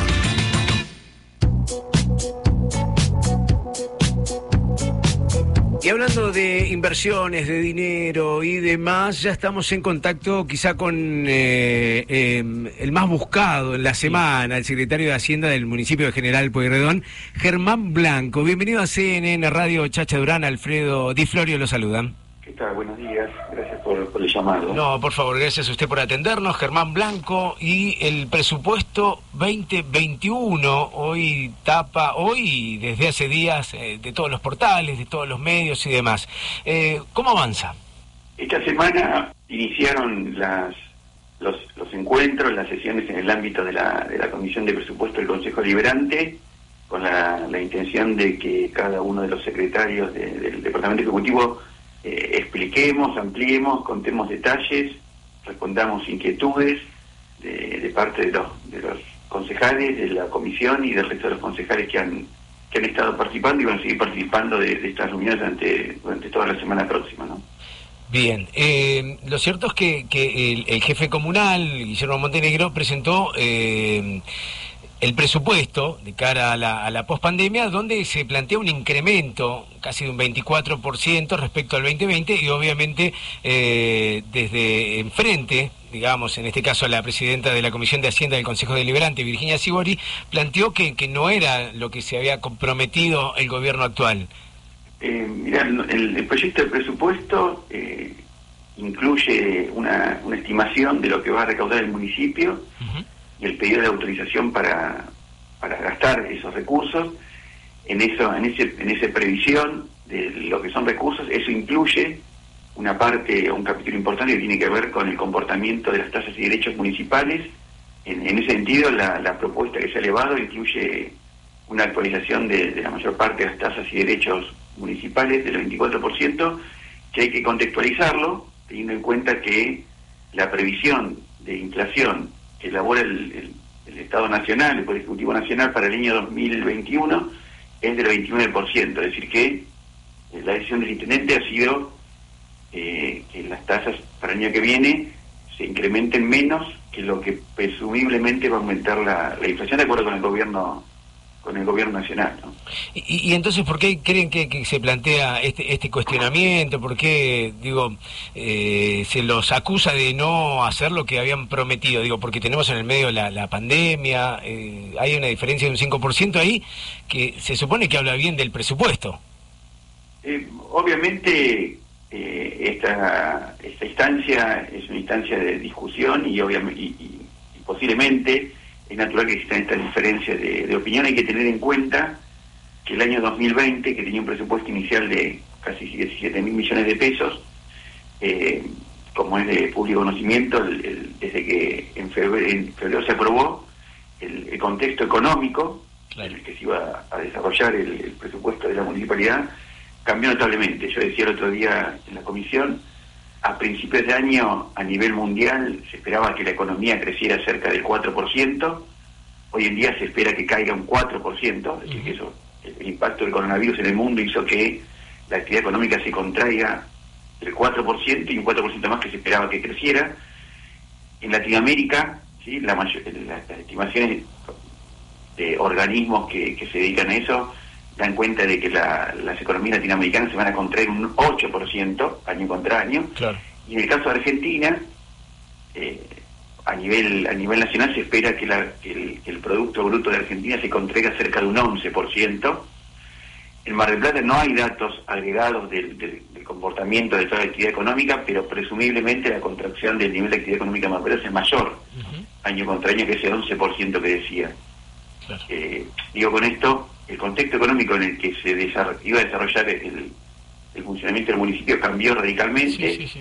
El total de recursos que esperaba cobrar el municipio en el año 2020, vamos a el municipio va a cobrar un 15% menos, para ponerlo en plata esto, dos- cerca de 2.300 millones de pesos menos que el municipio va a cobrar, y, y eso se tradujo en, eh, en que la ejecución del presupuesto durante el 2020 fue una, una, una ejecución austera, en línea con esto, Sí, sí, sí. eh, porque hay que recordar, el- el- la, la normativa municipal eh, establece o requiere que los presupuestos se, se formulen de manera equilibrada y también le impone a los funcionarios que la ejecución del presupuesto sea equilibrada. Decir, aun- eh, si, el, si el municipio espera o vamos a terminar, va a terminar cobrando 15% menos, la ejecución tiene que adecuarse a eso para no incurrir en responsabilidad por parte de los funcionarios y además, porque si, si la ejecución de gastos no se hubiera adecuado a lo que el municipio cobraba, hoy en día el municipio terminaría el año con una con gastos devengados y no pagados por cerca de estos dos mil millones de pesos que se habían presupuestado cobrar y que no se van a cobrar. Es, es claro, y digo, y, y si no avanza esto de- de- del pedido de aumento de este 24%, digo, ¿de dónde saldría el dinero? ¿Hay, hay otra posibilidad de, de juntar ese dinero, de conseguir ese dinero de otra ¿De dónde manera? sale? ¿De dónde podríamos sacarlo? Bueno, yo lo que te comentaba es el presupuesto de gasto está elaborado en, en la consideración de que la propuesta de, de actualización de tasas y derechos de aprueba, de que los recursos que se iban a cobrar están cobrando. Yo confío en que durante este proceso se pueda arribar a algún acuerdo y que, que permita que, que la propuesta se visibilice, visi- viabilice y que y, y que tiene que ver un poco también de vuelta con esta discusión que o con este intercambio de ideas, de pareceres que tiene que ver con el, el proceso presupuestario. Digo, el proceso presupuestario, si bien se, se termina formalizando en, en un documento, en una ordenanza, también incluye este, este proceso de, de- de intercambio de ideas, de pareceres y de, y de propuestas. Obvio. Eh, muchos temas importantes. Digo, eh, salud, por ejemplo, eh, a nivel próximo año, tema COVID, también se contempla en este presupuesto. El turismo a partir de, de enero, mm, o el turismo 2021, ¿también está contemplado? Mira, el presupuesto incluye de alguna manera la, la continuidad de algunas actividades que desarrollan la, Secretaría de Salud, el, el- presupuesto del ente de turismo está incluido la continuidad de acciones que, tiene previsto realizar tanto el turismo, eh, la, actividad de la Secretaría de Salud. Hay que tener presente, que tener presente que el presupuesto es anual, que está compensado, digamos, para el funcionamiento de la Secretaría bajo algunas categorías programáticas. Eh, en el mismo sentido, este año, a pesar de que no había un capítulo en el presupuesto 2020 que dijera Sí, COVID. actuación COVID, el- dentro de las categorías programáticas del presupuesto es posible adecuar el funcionamiento y ha sido posible y se ha hecho, ¿no? Claro. de adecuar el funcionamiento de las distintas dependencias para que en el marco legal del presupuesto se, se, se diera respuesta a todas las situaciones que eran inesperadas y sobre las que también es verdad, a esta altura de, de, de los acontecimientos, tam- hay unas incertidumbres que se irán eh, resolviendo durante la marcha del año que viene, ¿no? Ujú. Claro, sí, ya, ya estamos con, con problemas de, de acordar presupuesto, no podemos siquiera sumar un, un rebrote como está sucediendo en otros lugares de- del mundo. Eh, me, me meto en transporte público, educación, calculo que también está contemplado esto para el presupuesto. Sí, todos los años el presupuesto, el presupuesto de gasto se elabora a partir de los pedidos de bienes y servicios y de personal o de, o de, o la presupuestación de la dotación de personal de todas las secretarías, la Secretaría de Educación, la Secretaría de Gobierno, elaboran su- sus pedidos que incluyen el llevar adelante las acciones que cada uno de los secretarios va a estar, va, va a comenzar a explicar a partir de, de la semana próxima con detalle en las comisiones del Consejo, ¿no? Claro, perfecto.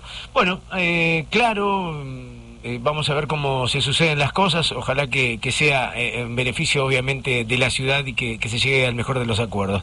Germán Blanco, gracias por este contacto con CNN Radio. Gracias a ustedes por la llamada y perdón, bueno, por el desperfecto técnico. No, por favor, no hay problema. Gracias, es muy amable. Gracias, y hasta luego. Germán Blanco, secretario de Hacienda del municipio de General Pueyrredón, presupuesto 2021. Es, este, es un raro el tema del COVID y, Sí, claro. y el presupuesto para la salud del año que viene. A ver, un- uno, desde... Uno desde- imaginaría que pondrían mucho dinero en salud. Claro, ahí Claro. está, digo, pero si vamos con, con ya, con que no se puede eh, aportar demasiado, con que hay problemas con la difícil. provincia, con que eh, no bajan dinero de nación y demás, va a estar difícil. En cualquier lugar del mundo civilizado te, te dice, no, che, hay rebrote en otro lado, cuidémonos, guardemos plata por las dudas. No, aparte de una cuestión de sentido común. Vos en tu casa, chacha, por ejemplo, en tu casa de repente se cae el techo. El año que viene, la mayor inversión en tu hogar, ¿dónde va a ser? Va a ser en el techo. Va a ser en el techo. Vas a estar guardando dinero para eso. Claro, bueno, acá parecería que hay un agujero en el techo, pero queremos arreglar la puerta. como, como zafamos este año, entre comillas, zafamos, Claro, claro. eh, o sea, no, no hay para el próximo. Pero bueno, eh, cosas que tienen que ver con, con la política, con bueno nuestros gobernantes, las decisiones, etcétera. Por eso, chacha, vos tenés que ser intendente de la ciudad de Mar del Plata para el 2022. Capaz. Vamos, chacha. Yo te lanzo. ¿eh? No, no, no. Esta es una excelente plataforma, te digo. No, no, no está mal, no está mal. 13 minutos para llegar a las 12 del mediodía en todo el territorio de la República Argentina. Estás escuchando CNN Hora 10. Mar del Plata, Con la conducción de Darío Chacha Durán. CNN Radio, Siempre. del lado de la información.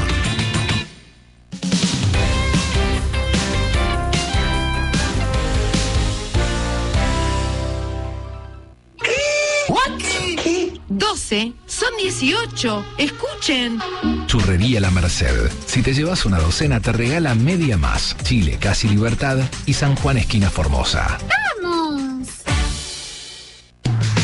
Farmacias Previley. Siempre pensando en vos. Productos para la salud, dermocosmética, cuidado capilar, corporal, dental. Envío sin cargo al 223-697-6182. El coronavirus no es un problema tuyo. Es un problema de todos.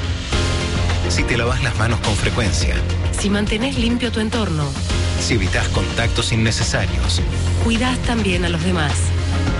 Podemos hacerlo. CNN Radio, AM950. siempre del lado de la información. Escucha CNN Radio donde quieras. Bajate la aplicación CNN Radio Argentina. en cualquier dispositivo. Disponible en App Store y Play Store.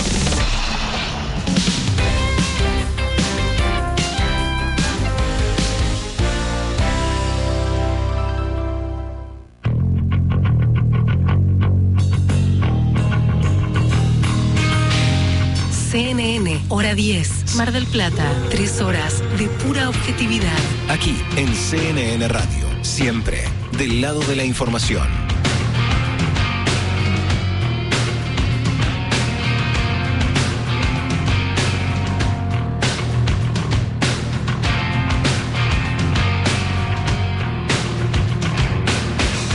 La música que suena, momento para aprender. Porque es así con Alfredo Di Florio. De fondo suena Alice in Chains y suena justamente porque el próximo primero de diciembre eh, esta banda norteamericana va a estar recibiendo un reconocimiento de parte del Museo de Cultura Popular de Seattle, de su ciudad natal. ¿sí? Y para esos festejos habrá varios shows homenajes virtuales de parte de grupos reconocidos como Metallica, Korn, Guns N' Roses y Smashing Pumpkins.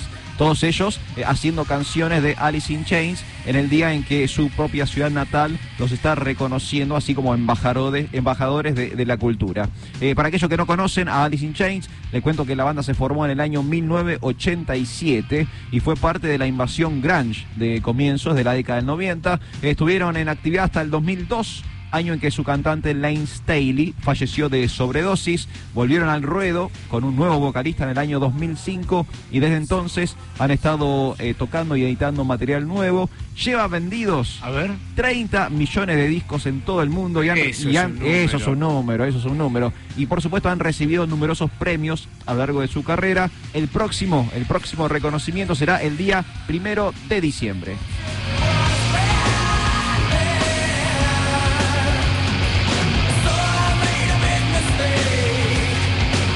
Eh, movida grunge eh, que inició Pearl Jam. Sí, bueno, de hecho, la movida Seattle estaba, creo que la más eh, antigua es Soundgarden, si no me equivoco, vos, que eh. es la que primera que se formó, pero el movimiento grunge en sí eh, recién se denominó de esa forma comienzos de la década del 90, cuando estas bandas en realidad eran de la, de la década del 80. Claro. Sí, todas habían sido formadas en la década del 80, pero no había como una escena hasta que, bueno, de repente explotó Nirvana Claro. y atrás de Nirvana entró Soundgarden, Pearl Jam, Alice in Chains, eh, Smashing Pumpkins, todo el mundo. Fue, fue una bataola de, de bandas, no todas de Seattle, que era la ciudad natal del surgimiento. ¿Y qué pasó con el grunge hoy día? Desapareció. Directamente. Directamente. Eh. Hay bandas que siguen haciendo, por Obvio. supuesto. Este, muchas eh, incluso se han ayornado hacia el lado, digamos, del hard rock también. Por ejemplo, tenés un Foo Fighters. ¿Qué hace Foo Fighters? Claro. Hace grunge, hace hard rock, hace un pop eh, rockero, ¿no? Como que se fueron eh, misturando con otras cosas, pero el género en sí es bien de comienzo de los 90 y no existe más.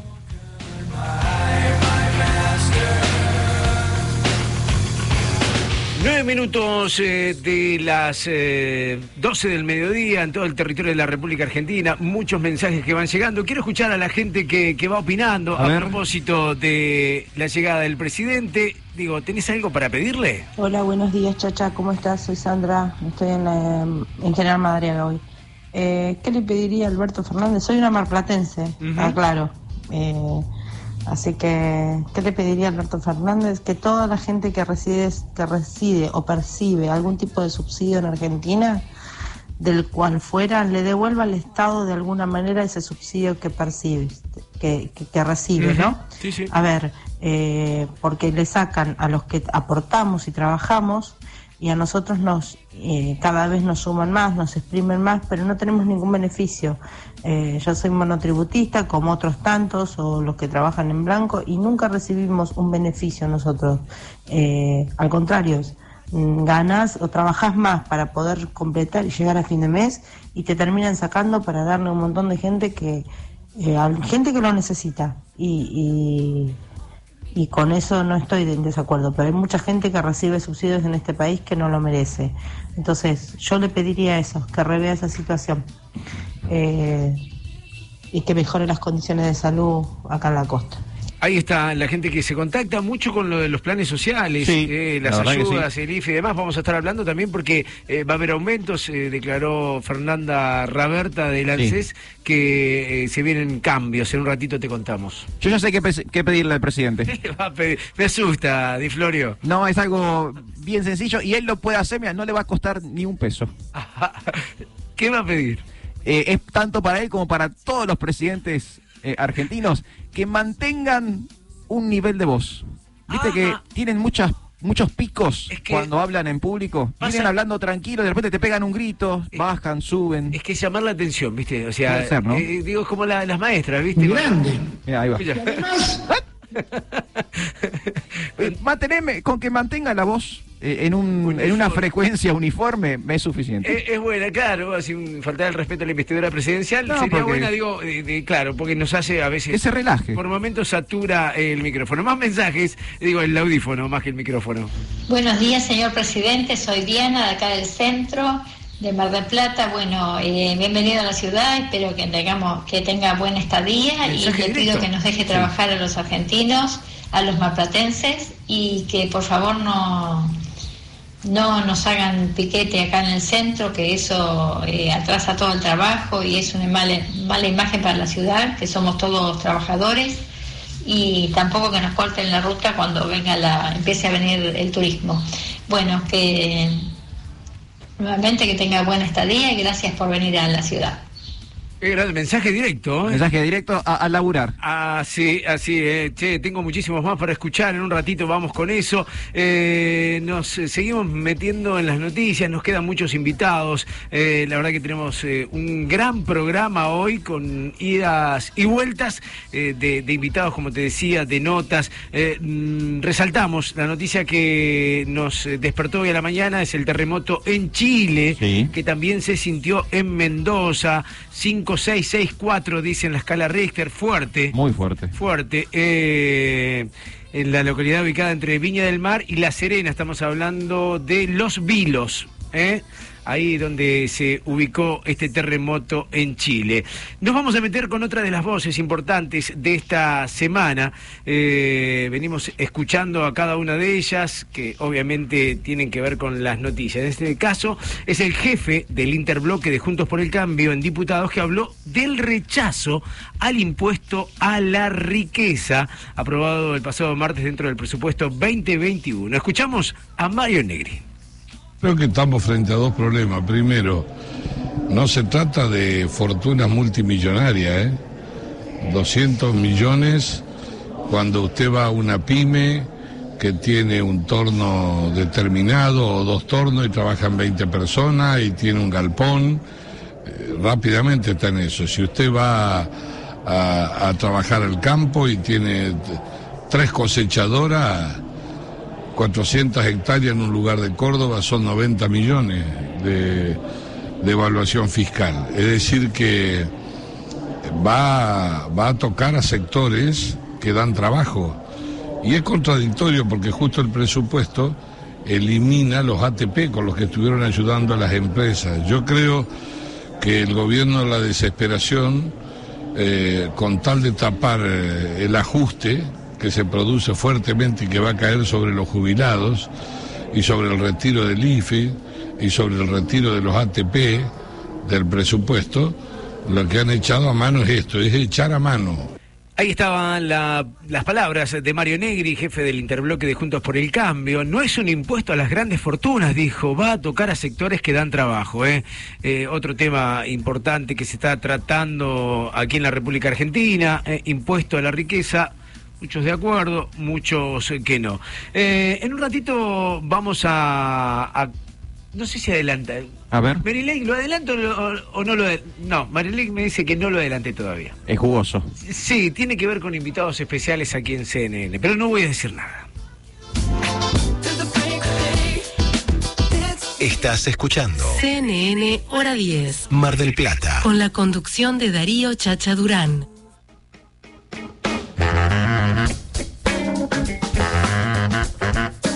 Cristian Leonardo Suárez eh, había quedado un tema pendiente, el tenis, que dice presente aquí en hora 10. Hablamos ahora del torneo de maestros del ATP que se está disputando en Londres. Fue derrota lamentablemente para Horacio Ceballos en duplas con Marcel Granollers. 6-3 y 6-4 frente al holandés Kolov y el croata Mektic hasta semifinales. Llegó la ilusión de Horacio Ceballos en este torneo de maestros. De todas maneras, un gran año para el mar platense. Lo mismo para nuestro Peque Schwarzman, que eh, en la jornada de ayer perdió 6-3 y 6-3 frente al ruso Medvedev. En el caso del Peque, ya sin chances de meterse en las semifinales de este torneo de maestros, que lo tendrá a Dominic Thiem jugando frente a Novak Djokovic en la jornada de hoy y la otra llave, el propio ruso Medvedev frente a Nadal, nada más y nada menos, en el cierre de este año tenístico que ha sido eh, extraordinario, realmente, tanto para el Peque Schwartzman como también para nuestro Horacio Ceballos. Amigos, que tengan un excelente sábado y el próximo fin de semana la seguimos. Me encanta. Cristian Leonardo Suárez actualizando toda la data sobre el tenis en este hora 10. Eh, te prometo, Sí. Alfredito, te El prometo colegio, lo tengo que anotado. hablamos del colegio y Sí. también de la cuenta del Papa. del Papa que puso un like a una modelo, eh, livianita de ropa, diría la abuela. ¿eh? Ya venimos hasta la una, hora 10.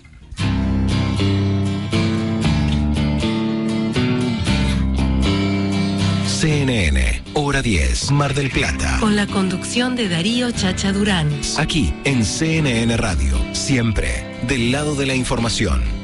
Andy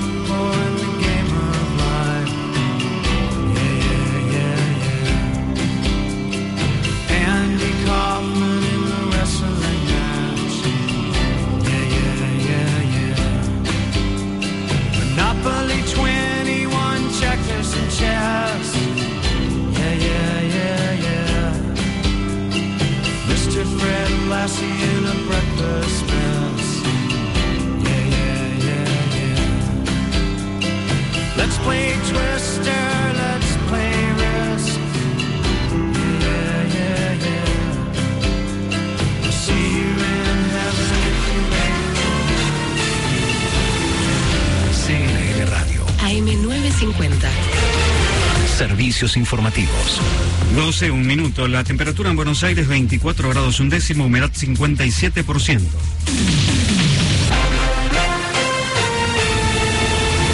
El Fondo Monetario aceptó formalmente negociar con la Argentina un acuerdo de largo plazo. El organismo señaló, tras haber completado la misión en Buenos Aires, que recibió positivamente la intención del gobierno argentino de solicitar un programa de facilidades.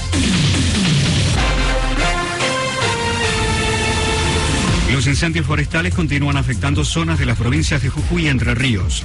El Servicio Nacional de Manejo del Fuego informó además que se extinguieron o controlaron los focos que había en Río Negro, Neuquén, Corrientes y Córdoba.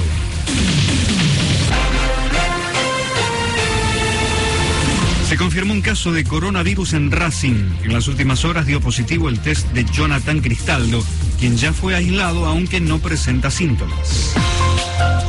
La línea San Martín de trenes funciona con demoras. Traza liberada en Pasco y Avenida Belgrano tras un corte por obras.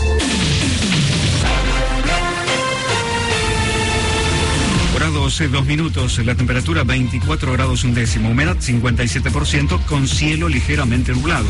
El pronóstico anticipa parcialmente nublado con una máxima de 27. La temperatura en San Juan Capital 23.2 con cielo despejado.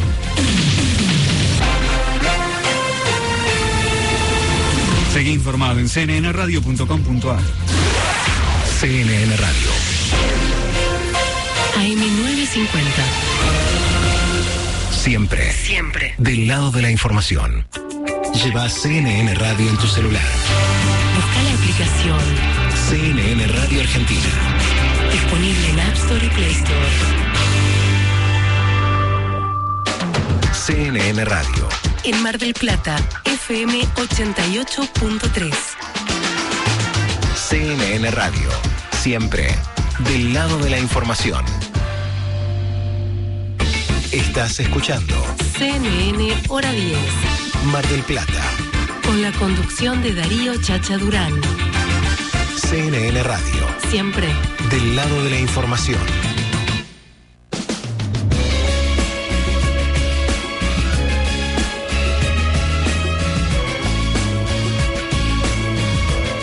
Última hora aquí en CNN Radio, realmente muchísimos temas, muchas cosas para charlar y vengo escuchando desde hace tiempo ya sobre los riesgos que trae aparejado participar, postear, estar conectados a las redes sociales.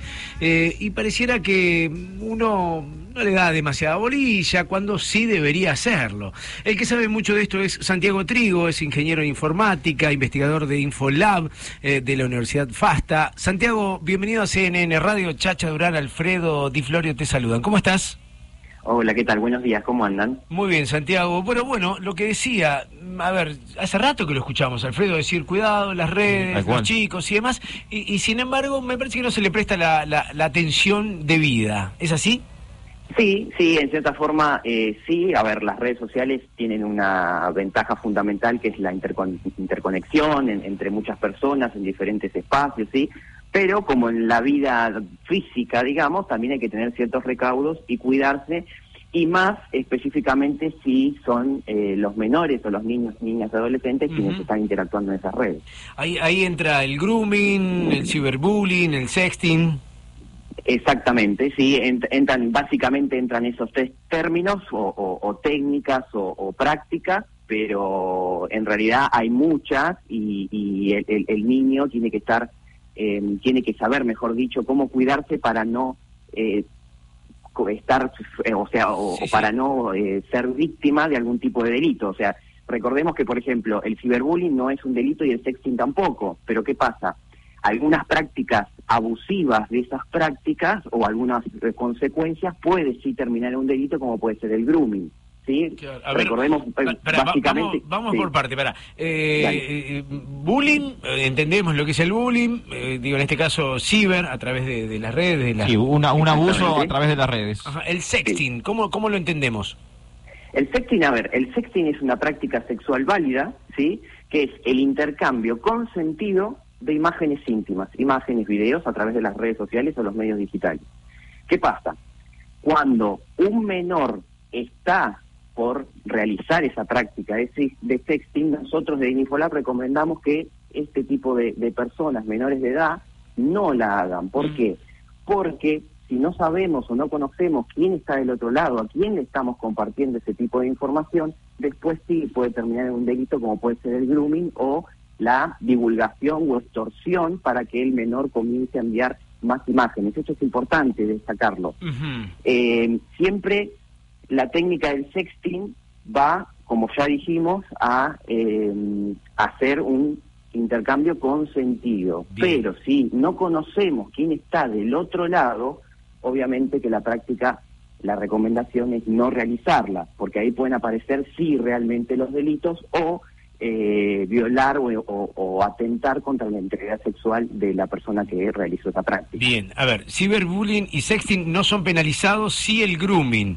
Exactamente, a ver, el sexting es una práctica. Claro. El ciberbullying es, bueno, viene del bullying, eh, en el cual ya el hostigamiento sistemático o, o- o, sí, justamente eso, o el acoso sistemático ya no está dentro de un aula, dentro de un club o dentro de un barrio, sino que a través de las nuevas tecnologías y los medios digitales ya se masifica por todas las redes. Entonces ya lo que antes era una gastada, entre comillas, dentro del aula, ahora se transpone o se pasa a estos medios digitales, con lo cual dura todo el día, todo el tiempo y durante mucho tiempo, con lo cual el impacto que tiene sobre esa persona que está siendo acosada es mucho mayor. ¿sí? Pero generalmente se da entre pares el ciberbullying, es decir, alumnos, miembros de un mismo entorno, ya sea un colegio o un club, y se sostiene durante el tiempo a través de las redes sociales y además en el mis- en- dentro del aula. Con lo cual sí eh, eh, genera un impacto y una consecuencia muy grande para quien lo está padeciendo. Santiago, ¿qué tal? Buen día. Te quiero hacer una consulta que tiene que ver con, con el uso de las redes. Eh, yo tengo una opinión personal y es que me parece a mí que todos estos problemas que están surgiendo con el uso de las redes sociales es porque aún como, como colectivo humano internacional no hemos como aprendido a utilizarlos correctamente. Porque a veces veo que eh, en las redes uno se expone más de lo que se expondría en su vida real, diaria, eh, o, muestra mucho más intimidad en las redes de lo que uno mo- mostraría digamos, en la vida real. Por ejemplo, esto que hablabas vos de, de compartir imágenes sexuales o videos sexuales, eh, que yo, esa intimidad me parece a mí que se da más en las redes que en la vida. Yo no le comparto una foto eh, desnudo a las personas, pero de repente parece que como tengo un celular con cámara y tengo WhatsApp y tengo otras herramientas, sí lo haría. Sí, totalmente. De hecho, eh, lo que se intenta concientizar, prevenir y sensibilidad y sensibilizar es a través de un uso responsable de las redes Claro. sociales. Las redes sociales hacen que, como no nos mostramos, o sea, no, no, a priori no está nuestra cara, Claro. esa pared inhibitoria que tenemos en la vida real en las redes sociales no existe. Exacto. Entonces, eso estimula a que divulguemos mucha más información de la que daríamos en la vida real. Nosotros, por ejemplo, cuando damos charlas en los colegios, le decimos a los chicos, ¿ustedes se pararían en un colectivo, por ejemplo, en un transporte público, y empezarían a contar todo lo que hacen de su vida? La respuesta generalmente es no. Ahora, si uno se lo traslada a las redes sociales, generalmente sí lo hacen. Exacto. Entonces, eso es lo que nosotros tratamos de fomentar, que es este uso responsable de las redes sociales y, por supuesto, el acompañamiento del adulto hacia el menor en ese uso. ¿sí? El adulto, por ejemplo, nunca le va a ganar o nunca va a saber más de cómo usar cierta tecnología al chico, porque el chico ya la tiene adentro, nace con esto. Lo que sí el adulto tiene que acompañar es justamente ese uso responsable y cómo cuidarse en estas redes sociales de la misma forma que lo aconseja para cuidarse en el medio físico o real, digámosle. Cu- cu- Cuando decís adulto, a ver, uno imagina los padres, pero digo, eh, inclu- incluimos al gobierno, a las universidades, a los colegios. Digo, me parece que eh, es un trabajo mancomunado, ¿no? Digo, me- por lo menos los colegios hay muy poco de esto. Exactamente. De hecho, eh, es una de las principales eh, funciones. O sea, obviamente, como decís vos, cuando decimos adulto, decimos a todo aquel que tiene la necesidad y debe educar al chico, ¿sí? Esa educación hoy en día ya hay que también llevarla al medio digital. Es por esto que nosotros desde el Infolab creamos una guía de actuación docente, ¿sí? para que justamente en las escuelas se pueda, obviamente, contar con algún recurso de cómo enseñar y cómo manejarse y cómo trasladar ese conocimiento a los alumnos en las redes sociales, que es muy importante. Eh, el principal, un término que no todavía no mencionamos, pero el principal temor que tenemos y que está muy en aumento en esta última etapa, más en pandemia, es el caso del grooming, que generalmente el grooming es eso, o sea, es cuando una persona a través de los medios digitales engaña a un menor eh, con fines de violentar la integridad sexual de este. O sea, es decir, es cuando a través del tiempo inten- intenta ganarse la confianza de ese menor para que posteriormente el menor le envíe algún material íntimo. O sea, es decir, el menor está haciendo sexting, pero al, el, el del otro lado, el que lo recibe, no tiene Sí, sí, una sí. intención de, eh, de, de esta necesidad o este consentimiento, sino su intención es ser un mayor de edad, acosar sexualmente a través de los medios digitales a un menor de edad y posteriormente el grooming generalmente es la puerta a delitos más severos. Esos delitos más severos pueden ser la extorsión, es decir, mandame más fotos porque si no empiezo a divulgar. Claro. Eh, puede ser la distribución de ese material del menor, ¿sí? Esa distribución de material de abuso sexual infantil en todos los medios digitales. Y el peor de todos es el forzar un encuentro físico para así cometer algún delito de tipo abuso sexual o eh, algún homicidio, como se ha visto muchas veces eh, en los casos. O sea, este delito es muy, muy necesario poder prevenirlo, poder detectarlo y que el chico cuando se tenga la capacidad de darse cuenta de que alguien lo está llevando para ese lado, para ese lado sexual, y poder reportarlo ya sea algún docente o algún familiar adulto para que ellos sí sean los que intervengan y tomen medidas al respecto. Clarísimo, clarísimo. Santiago Trigo, ingeniero en informática. Una última cortita. eh, cibercrimen. ¿Qué- ¿De qué estamos hablando? Es un término bastante encima en discusión, o sea, podríamos decir que el cibercrimen es, primero que hacer una, una, una comparación de que nosotros decimos la palabra crimen y directamente lo relacionamos a un homicidio. Sí, sí, claro. A ver, el tema, el, el término es adoptado de afuera, de cybercrime, y crime en realidad es delito. ¿sí? Cualquier tipo de delito, si nosotros le agregamos el ciber adelante, cualquier tipo de delito que se cometa a través de medios tecnológicos o nuevas tecnologías podría ser catalogado como cibercrimen. Clarísimo. Pero ¿qué pasa? Tenemos dos formas de utilizar la tecnología, como medio o como fin. Es decir, el medio es cuando yo la uso para cometer otro tipo de delito. Por ejemplo, una amenaza. Te amenazo a través de redes sociales. Yo estoy usando las nuevas tecnologías para amenazarte. Y en la otra forma es como fin. Es decir, yo intento atacar un sistema informático. ¿sí?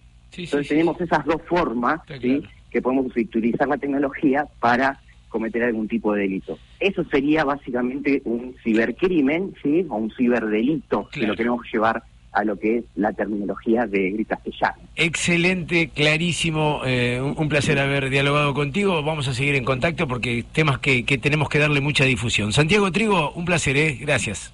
Bueno, muchas gracias a ustedes. Hasta luego. Hasta luego. Santiago Trigo, ingeniero en informática, investigador de Infolab de la Universidad FASTA. Eh, uno lo deja pasar, empieza a escuchar esto y dice, "Vaya, ya lo sé, ¿qué va a pasar? Sí, sí, pero mm, no lo sabemos y creo que, como hablábamos con, eh, con Santiago, que tenemos, eh, no sé, algo pasó, creo que no, no aprendimos a utilizar, no, no leímos bien las reglas de uso, el manual de uso de las redes sociales, porque hay una exorbitante eh, muestra de intimidad en las redes sociales, que uno en la vida real no se abre así con todo el mundo. Nos llegó muy rápido, no nos, dio No nos dimos, tiempo sí, no, a- no- no lo estamos procesando correctamente, me Claro, y, y- y en este afán de, de- de liberarnos, Tal cual. eh, hemos cometido y estamos cometiendo errores. Porque no quiero, o sea, no quiero sonar como purista o no, como arcaico, ortodoxo, pero eh, hay imágenes y hay mm, cosas en las redes sociales que, como decía Santiago, si vos le preguntás a esa persona, ¿vos te pararías en la esquina? Y ese baile, ese baile erótico que haces en TikTok, ¿lo harías en la esquina? Te van a decir que no. No, no- no- no te da impunidad la red, no, Claro, no te pero tapa. No lo te- estás haciendo igual. Lo estás haciendo igual, es verdad. De 15 minutos de las 12 del mediodía. Hasta las 13. CNN Hora 10. Mar del Plata. CNN Radio. Siempre. Siempre del lado de la información.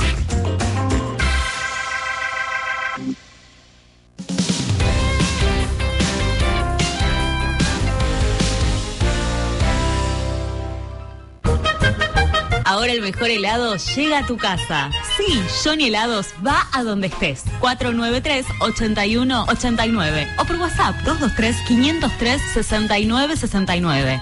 Johnny Helados, postres helados y clásicos almendrados. JCK Electrónica, informática, telefonía celular, electrogar, iluminación, audio y más. Mira todo en electrónicajck.com. Reservalo por WhatsApp al 223-541-0777 y buscanos en las redes sociales. ¡Quédate en casa!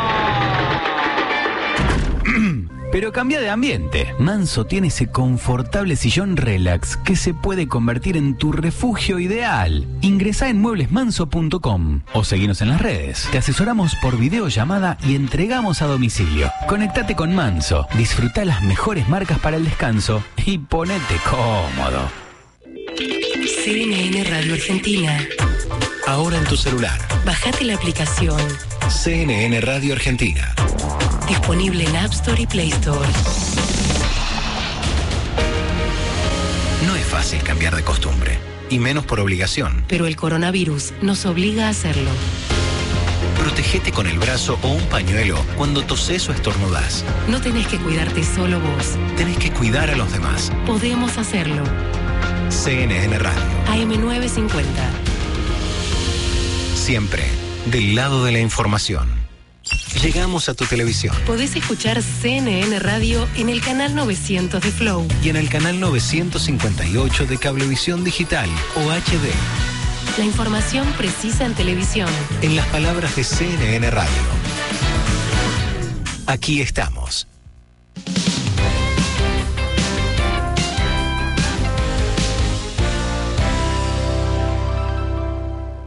Hasta las 13. CNN Hora 10. Mar del Plata.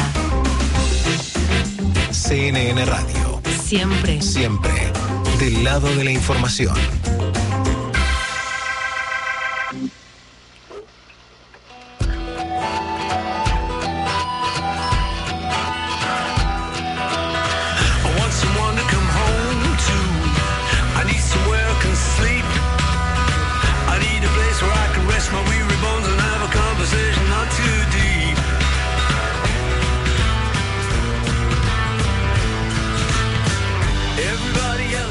Temperatura para este fin de semana. Se espera una máxima de 28 grados en serio? Mar del Plata. Realmente lindo fin de semana largo, eh, lunes feriado. Mucha gente que eh, ya está llegando a la feliz y que, bueno, se comenzaron a controlar todos los accesos a Mar del Plata Y para claro. este fin de semana largo. Esto lo está haciendo la Comisión Nacional de Regulación de Transporte, que inició el control a todos los automóviles que ingresen por cualquiera de los accesos. Ante Antes que se nos pase el tiempo, eh, rápido te cuento porque eh, lo charlábamos y lo venimos anunciando. eh, esta escuela de Francia viralizó un aviso, o posterior al aviso se viralizó esto de, ojo, no arrojar a sus hijos a través de la reja cada vez que llegan tarde a clases. Vamos a preguntarle a, a nuestra doctora Cristal si es una práctica correcta, ¿no? Si se puede arrojar a un niño a través de, por encima de una reja. En un ratito vamos a estar charlando con nuestra pediatra y le vamos a preguntarle. Esto ocurre eh, en Trillades, una Sí. ciudad de, de Francia, que parece que al llegar, eh, al ceder la hora, cierran la, reja. y te la pasan por arriba. Entonces te los tiran por arriba como diciendo el pibe estaba adentro. Referee, estaba adentro, esto estaba adentro. Eh, me imagino que no será una reja con las con picos, ¿no? Con puntas. No creo, Nico- eh, ni- Gustavo pide bar, pide bar a ver Claro, si que bar, si el, si el si el chico estaba o no estaba. No lancen a los niños por la reja, dice un cartel que se vio en toda Francia y obviamente en Francia, ¿no? lle- llegó a todos lados, eh, llegó a claro. todos lados. eh. Otro de los temas importantes, y antes de, de meternos en la segunda parte del informe, es lo que hizo George Clooney. ¿Qué hizo? No sé si. Vos no sos amigo de George Clooney, ¿no? No, no, no. porque estarías, no estarías acá. Eh, le regaló un millón de dólares a cada uno. ¿A sus amigos? A sus amigos. Qué buen amigo, ¿eh? los reunió, dijo, muchachos, nos juntamos eh, en casa. Sí, tengo una cena para hoy. Sí, y les regaló un maletín con un millón de dólares a cada uno. Qué decir. Igualmente estaba en, en el testamento que si algo le pasa a, a él, ese millón de dólares le corresponde, le vaya a los amigos. A sus amigos íntimos. Dice que voy a esperar a morirme para que lo Te disfruten. los doy ahora. Eh, se los doy ahora, eh, un palito para cada uno. Felices los muchachos. Sí. ¿Quién no le gustaría ser amigo de George Clooney? No, en este caso. 20 minutos eh, de las 12 del mediodía. Vamos a hablar eh, en un ratito sobre el certificado de circulación para la temporada. También estaremos hablando de las clases presenciales y por supuesto ya nos metemos en la segunda parte de lo que es el informe preparado por Mary Lake. Hablábamos eh, en un comienzo eh, de la ley de legalización del aborto. En este caso vamos a escuchar opiniones encontradas entre Salvemos a las dos vidas y la campaña a favor del aborto legal, seguro y gratuito. Segunda parte del informe. ¿Aborto legal? ¿Sí o no? La campaña nacional por el derecho al aborto legal seguro y gratuito manifestó que espera que el Congreso de la Nación inicie de inmediato el tratamiento de la iniciativa, a la par de su proyecto que fue presentado el 28 de mayo del 2019. Este posee el apoyo de más de 70 firmas de representantes legislativos de todo el arco político y aún cuenta con Estado parlamentario. Celeste McDougall, profesora de historia y referente de la campaña, expresó lo siguiente al respecto. Nosotras como campaña siempre estamos en la posición de generar más consensos y más convencimientos también entre quienes representan al pueblo. Y lo que estamos también exigiendo es que eso tenga una implicancia y una repercusión tanto en senadores como en diputados. Del otro lado, encontramos a las distintas agrupaciones nacionales que piden salvar a las dos vidas, representadas por un pañuelo celeste, a diferencia del verde por el aborto legal. Mientras muchas mujeres y disidencias se manifestaban celebrando la presentación del proyecto de ley, autoconvocados por la vida rechazaron por completo el accionante del gobierno nacional.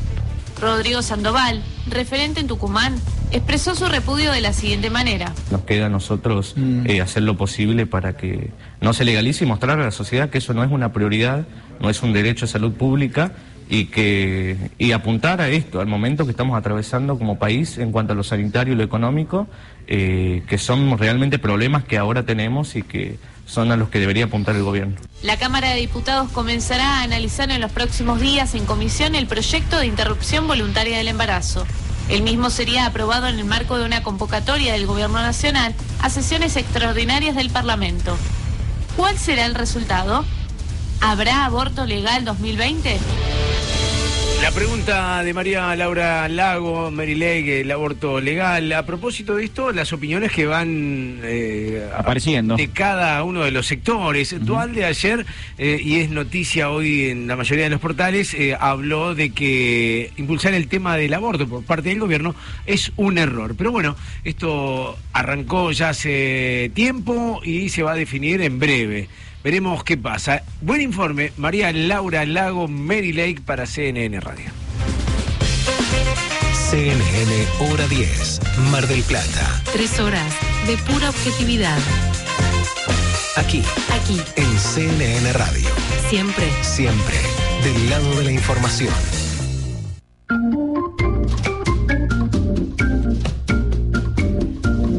Relaja eh, eh, la cortinita. Me encanta esta cortina. ¿eh? Es espectacular para recibirla a ella, sino a quien otra. Eh. Cristal Albaitero, nuestra pediatra, cada sábado eh, actualizando toda la información, metiéndonos en temas que tienen que ver con los peques. ¿Cómo te va, Cris? Bienvenida a CNN Radio. Hola Chacha, hola Alfredo, ¿cómo están? Muy bien. Acá estoy preparando un chico para arrojarlo por encima de una reja. No sé si Ay, por Dios, imagínate si encima la reja tiene un cerco eléctrico. Uy, sí, cada vez peor.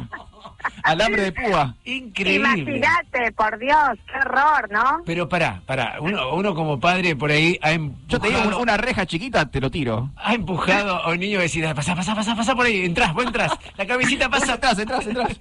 Eh, la verdad, eh, los padres a veces Dios somos... mío, Dios eh, mío. Ta- Tal cual. Y eso es un deseo del padre, ¿no? Porque el niño cuando lo empujas, che, parate primera fila ahí, que Sí, así ves el recital sí, más cerquita y el sí. chico te mira porque no le interesa, ¿viste? sí, o- La preocupación siempre es de uno. Sí, sí, o, o pedí- andá, acércate que te dan más. Pedí, pedí, pedí, pedí. Sí, tal cual. ¿Qué, dan- qué bárbaro. Trae, papá, trae. pa- Para mamá también trae. Trae dos, trae dos. Sí, pero qué bueno, qué bueno que estés con nosotros porque eh, me pasó eh, el viernes, me encontré con, con mi amigo Joaquín y, y me decía, me hablaba de, de- de su hijo y demás y me decía que estaba por arrancar eh, una actividad deportiva. Ajá. Eh, y digo, mira qué bueno, empezamos a hablar, etcétera. Digo, pero me parece que hay que tener más cuidados más que el ok directamente, ¿no, Cris? Sí, por ahí cuando mm, cuando nos iban- cuando te comenté sobre el tema de hoy que tiene que ver con la iniciación deportiva, tiene que ver por ahí con algunas cosas a tener en cuenta al momento que decidimos que nuestros hijos hagan actividad física, ¿no? Eh, para nosotros los pediatras es un desafío el fomentar hábitos saludables de actividad física que puedan mantenerse y perdurar en el tiempo para proyectarlos a la adultez y de esta forma evitar el sedentarismo y las enfermedades crónicas que esto conlleva, ¿no es cierto? Eh, es un desafío para nosotros y, y- y transmitirlo y como siempre digo, empezamos a cuidarnos, a querernos eh, y a tener, eh, a hacer cosas que van a tener resultado a largo plazo desde muy chiquitos. Eh, por eso cuando hablamos de iniciación deportiva, tiene que ver con un modelo de desarrollo que permita la estimulación de las capacidades de los niños en el momento adecuado, ¿no? Es decir, realizarlas cuando el niño está listo.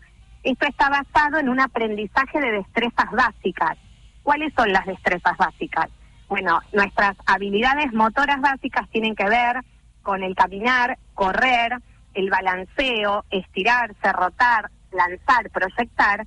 Y esto tiene que ver con etapas de evolución madurativa del niño, psicológicas, emocionales y también desde el sistema nervioso central, neurológicas, que van a permitir en su crecimiento que en distintas etapas podamos hacer diferentes actividades, ¿no? Claro. Por ejemplo, eh, uno cree que la edad entre los 3 y 6 años es donde adquirimos estas habilidades eh, básicas. Luego, a partir de los 6 y 10 años, podemos empezar con la especialización deportiva que le llamamos para concretarlo aún más en el niño de 10 a 12 años y hacia los 13 años pensar y proyectar en la competición. ¿Sí? ¿Se entiende lo que quiero decir? Nosotros tenemos un país donde nos gusta mucho la especialización, nuestros hijos empiezan muy temprano la escuelita de fútbol, por ejemplo, ¿no? Sí, sí. Cuando quizá lo que deberíamos hacer es tener eh, diferentes actividades que se adapten para mejorar estas habilidades y después comenzar con la especialización. Pero, pero deberíamos, eh, debería haber alguien que haga un chequeo previo a esto, decir, bueno, a ver eh, en qué nivel está el niño para ver si puede o no desempeñar tal o cual actividad. Sí, claro, en realidad cuando uno va al examen clínico y al control pediátrico, uno como pediatra Ah. les asesora de acuerdo a la edad del niño y lo que ve madurativamente, Claro, qué es lo más recomendable. Eso no significa que un niño de cuatro años no pueda empezar una escuela de fútbol, ¿sí? Claro. Pero ¿qué pasa? A veces está bueno que aparte de esa escuelita de fútbol, porque el chico empieza con lo lúdico, con el juego, pueda tener también otras activi- actividades que le permiten desarrollar esas estas áreas básicas que yo decía que a veces nos pasa. Eh, por ejemplo, lo voy a hacer personalmente con mi hijo, digo yo, él em- empezó fútbol de muy chiquito porque le gustaba y a veces tiene problemas motrices, coordinación, porque quizá faltaron algunas otras actividades que muchas veces esto se ve complementado en el colegio, ¿no? La actividad física del colegio tiene como finalidad desarrollar esa- estas habilidades motoras, entonces hace que por ahí haya que afinar algunas cosas de nuestro cuerpo que por ahí necesitan de una etapa o un proceso precoz y darle a, a cada momento el lugar que corresponde. Claro, claro, eh, clarísimo y está bueno esto de- del examen o el certificado médico antes de iniciar eh, cualquier tipo de actividad. Vamos a seguir hablando de esto, me, me, me- Sí. me gustó, está muy... Exactamente eso que vos me decís del certificado. Uno solo no, no solo hace un certificado de apto físico para ese momento, sino que aparte puede sugerir a los padres cuáles son las recomendaciones o las cosas propias por ahí para la edad del niño, ¿no? Está clarísimo, Y- clarísimo. Y, y a la hora de decir cuál es el mejor deporte, siempre digo que es el que el niño elija dentro de una eh, oferta que haya disponible, pero que respete estas etapas evolutivas, físicas y, y psicológicas, y pueda aprender las distintas disciplinas. Cris, excelente, la seguimos el sábado que viene, te mando un beso gigante, gracias, ¿eh? Un, un beso grande, chicos. Ahí estamos, eh, Cristal Albaitero, nuestra pediatra aquí en CNN Radio.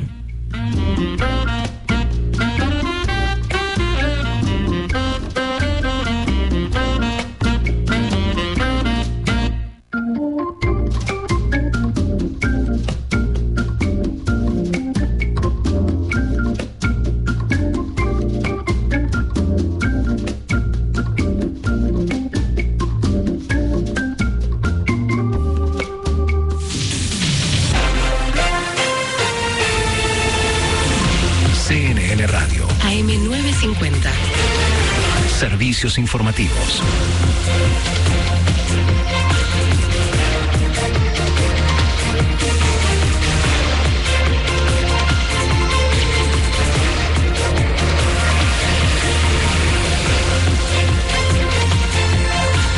Doce, 31 minutos. Temperatura en Buenos Aires 25,8 y la humedad 48%.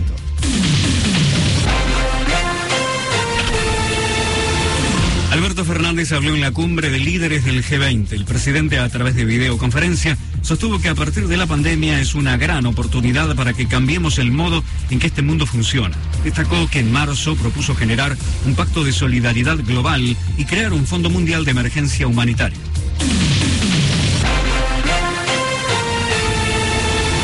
Matías Culfas aseguró que precios máximos y precios cuidados permitieron preservar el bolsillo de los argentinos. El ministro de Desarrollo Productivo señaló que además contribuyó a tener una inflación anual de entre el 18 y 20% menos respecto del 2019 y evitar el desabastecimiento.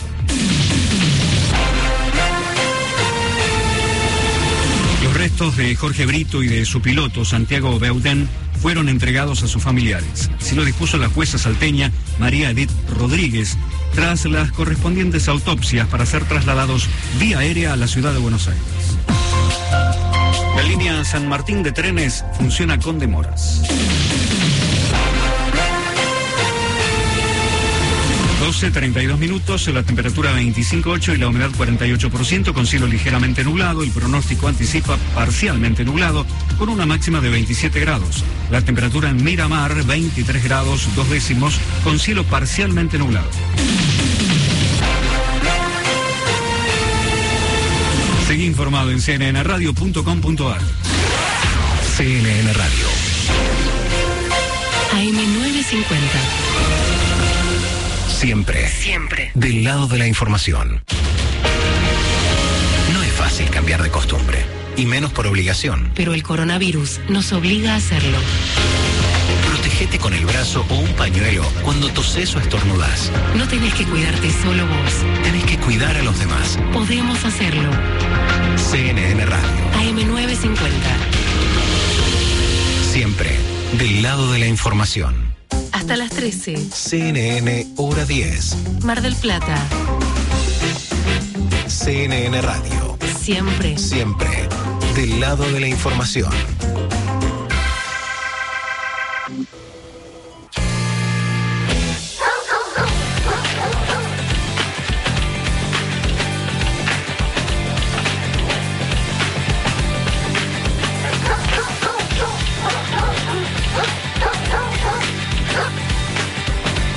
Esos perros no son de afuera, ¿eh? Es parte de la grabación. Mirá vos, pero que dejaron el, estudio abierto. Parece que cuando estaban grabando estaba el estudio abierto. Sí, tengo una noticia para compartirles y es que se viene nuevo material de los James Addiction. Oh, Perry Farrell. Exactamente, la novedad la ofreció justamente el mismísimo Perry Farrell, el cantante del legendario grupo de los 90. El nuevo material llegará en algún momento del año próximo, aunque todavía no se sabe si será un álbum completo o algunas canciones sueltas. Vieron que ahora las bandas cada vez menos graban un disco entero. Olvídate de. Tenemos que buscar 12 temas buenos para poner en el Eh, álbum. Bueno, de hecho, eh, Gorilas, a lo largo de todo este año 2020, ha estado editando canciones. Han estado editando una canción por mes. Si sumamos son tres discos. Claro, si lo sumás a fin de año es un disco. Están las 12 canciones de un disco, pero no lo van a editar de forma física. Directamente lo largan al ciberespacio, por así decirlo. Bueno, no se sabe si los James Addiction van a ir por ese lado o si van a físicamente editar un álbum, pero sí ya se comprometieron con nuevo material para el 2021.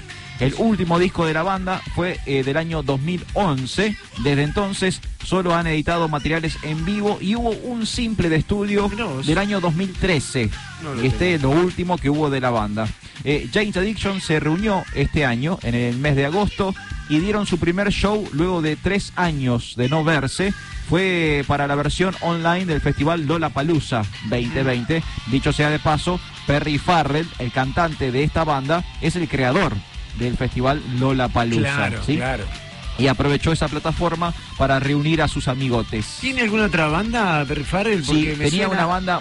Él en un momento se largó también como, como DJ, medio metido en la música Sí, electrónica. Y también tuvo una banda, hablando de bandas paralelas, al unísono de los James Addiction, tenía una banda llamada Porno for Pyros. Claro, ¿cómo me voy a olvidar de Porno Muy buena banda. Sí. Más experimental, más psicodélica. Es, esa banda me gustaba, qué grande, gracias. Muy linda banda. ¿Qué haría sin vos, Porno Alfredo? for Pyros, creo que sacaron dos o tres discos. Sí, sí, tengo, tengo, tengo, tengo. Este, así que bueno, se viene lo nuevo de James Addiction para el año próximo.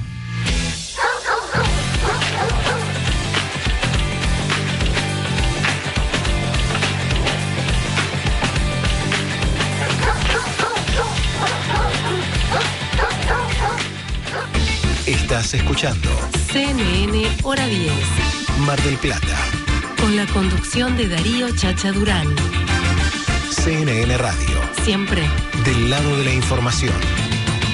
Una más, encontraste la manera de vaciar el mar. En el frío está el dolor de lo que no te doy. Lo escuché ayer dos veces. Sí. Hoy lo estoy cantando. Muy bien. ¿Cómo se pega? Me encanta cómo suena. Dame un minuto más. Estamos eh, hablando de la banda Sauda. Rolly Ullúa, músico, vocalista. ¿Cómo te va? Bienvenido a CNN Radio. Chacha Durán. Alfredo Di Florio te saludan. Hola, chacha querido, Alfredo, ¿cómo va? ¿Cómo andan? Muy bien. Qué bueno, qué bueno escucharte eh, con tanta energía, tanta pila, porque me imagino que, que se- eso es eh, la transformación de la felicidad de haber lanzado esto, que está funcionando bien, que suena tan lindo, que lograron muy buen material. Sí, totalmente, chacha, así como lo decís. eh, la felicidad de poder también hacer lo que uno ama, lo que uno le gusta. o sea, la música en nuestro caso, la verdad que sí, eh, a mí me, me, me hace ser muy feliz. Yo soy un tipo que, está muy feliz porque hago lo que, lo que amo, así que lo aprovecho también, chacha. Estamos muy contentos con el lanzamiento del disco que se lanzó hace poquito. El disco Sueño y Azar se llama.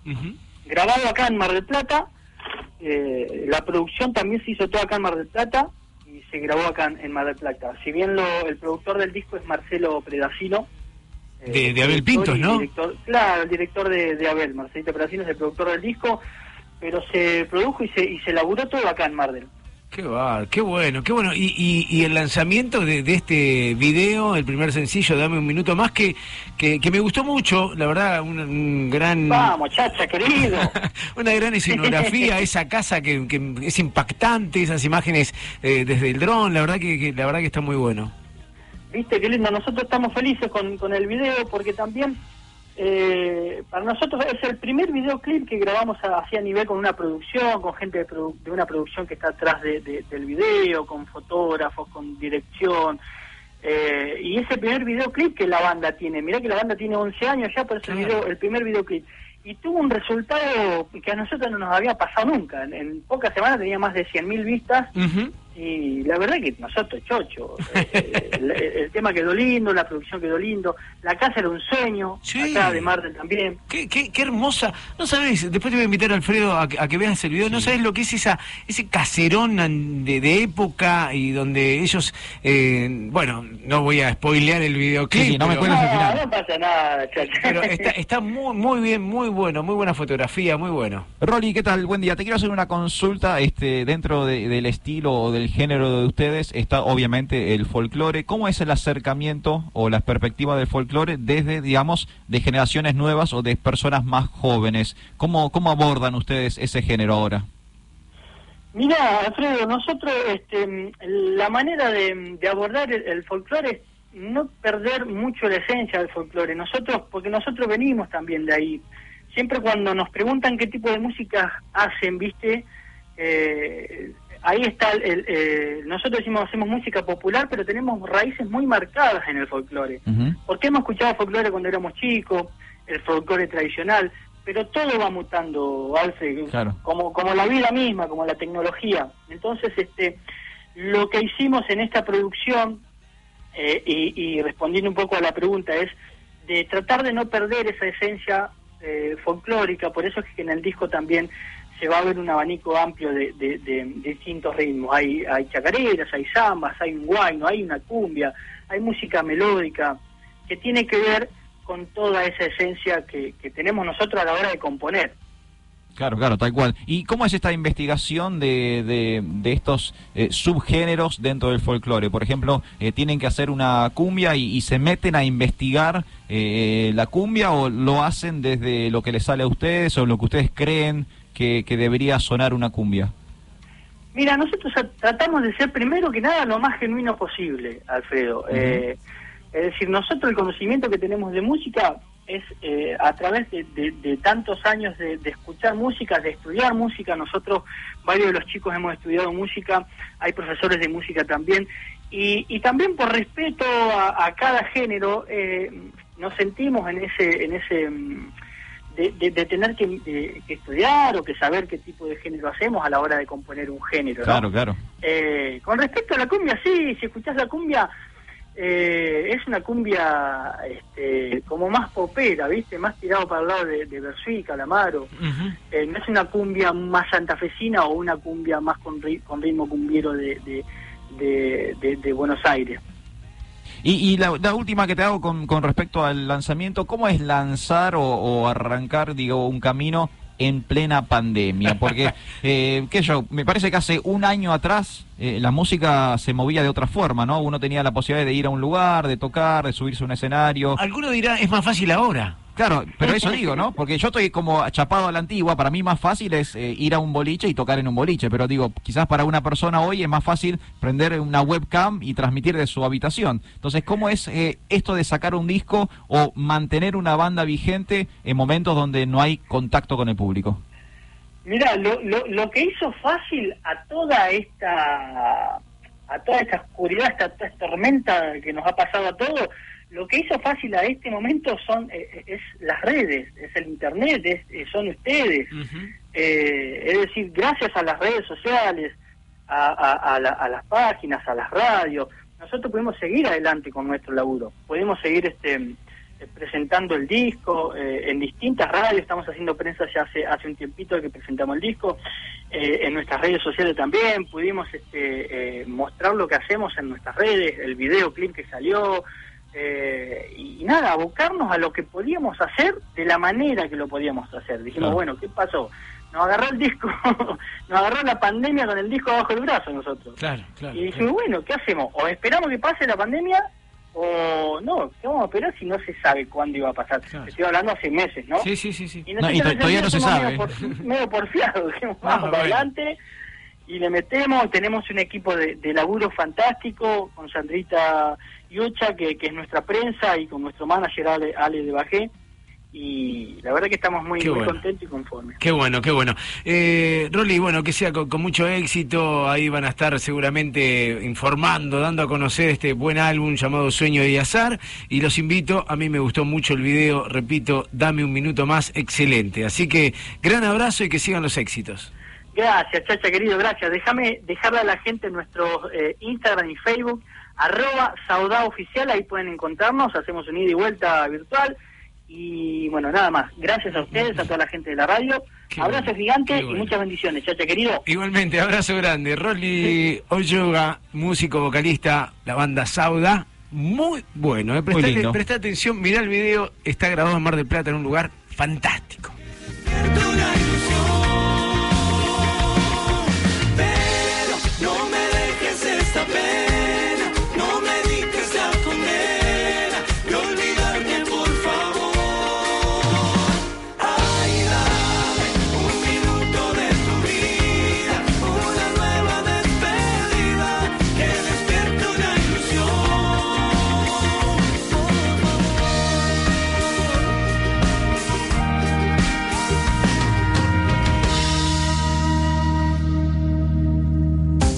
13. CNN Hora 10. Mar del Plata. CNN Radio. Siempre. Siempre. Del lado de la información.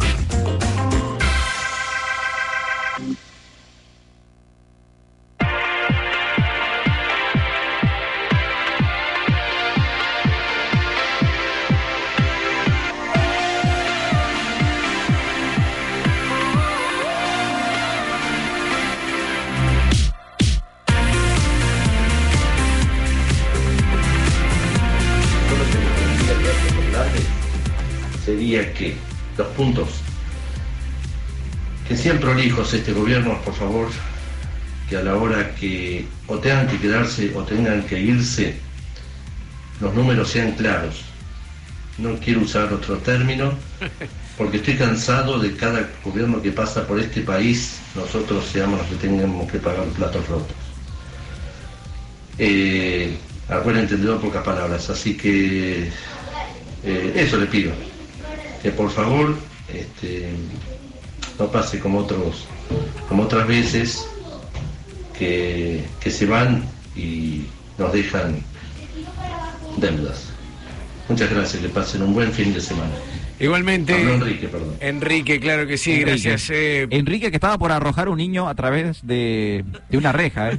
Se notaba el niño que estaba ahí, a- lo estaban preparando para ser arrojado por sobre una reja. Dos añitos, no, ¿cómo, ¿cómo te pegó esto, no? De Francia. Increíble. Mamadera. Che, eh, mucha gente que ha mandado mensajes a propósito de que el presidente de la Nación está en Mar del Plata. ¿Qué le pedirías? Esto dicen nuestros oyentes. Hola, buen día, Chacha y, y Alfredo, ¿cómo están? Buen día. Yo al presidente le diría o le preguntaría, ¿por qué no, no tienen un sueldo digno el personal de la salud en este momento? Y bueno, y demás cosas, ¿no? Soy Gabriela del 307 y que tengan buen día. Gracias. Igualmente, Gaby, un beso muy grande. Hoy día de las enfermeras. Justo hoy, eh, claro. Podría haber llegado a Mar del Plata con un regalo para todas las enfermeras. no estaría nada mal, No eh. estaría- digo, me parece. Una propuesta. Humilde. Tontuela de mi parte. Hola Chacha, querido, ¿qué tal? ¿Cómo estás?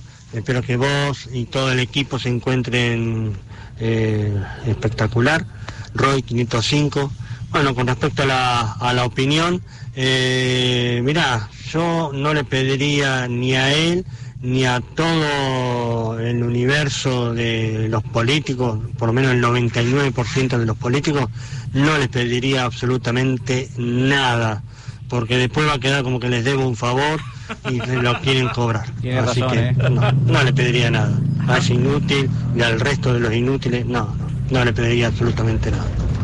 Ahí está eh, la gente que se contacta, que, bueno, eh, va opinando a propósito de- del presidente aquí en Mar del Plata, eh, que te decía, una agenda no muy cargada. Está no- bien. vos Viste, porque generalmente te- la agenda es cargada. Viene para relajarse. eh, a las 11 tuvo el primer Zoom Sí. eh, a propósito del G20, la reunión del G20, y mañana 11 menos 10 tendrá el segundo. Ah, o sea, le queda un día entero libre. Claro, el lunes lo, lo tiene para disfrutar a pleno. Perfecto. ¿A usted te referías al sábado y domingo y el lunes o...? Claro. Porque si hoy recién tuvo una reunión a las 11, tiene una reunión mañana a las 11, tiene 24 horas libres. Y el lunes, que también es feriado. El presidente está aquí con la primera dama, Fabiola Yáñez, eh, a propósito de la reunión virtual del G20. CNN Hora 10, Mar del Plata. Tres horas de pura objetividad. Aquí, Aquí, en CNN Radio. siempre. Siempre del lado de la información.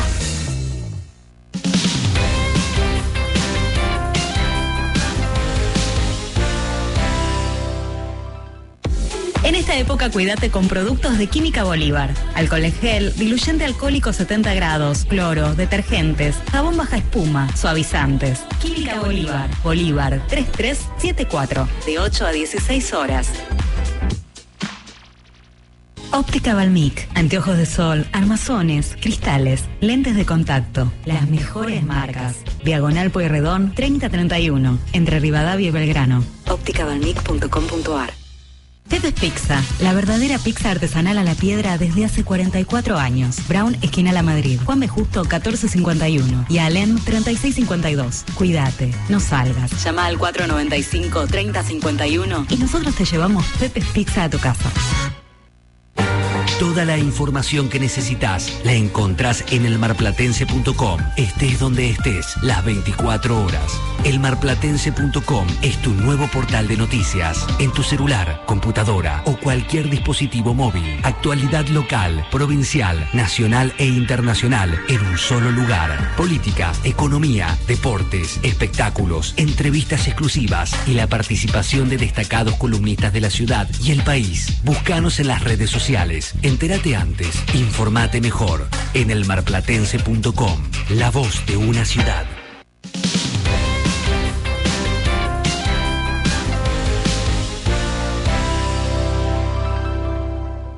Estás escuchando CNN Hora 10.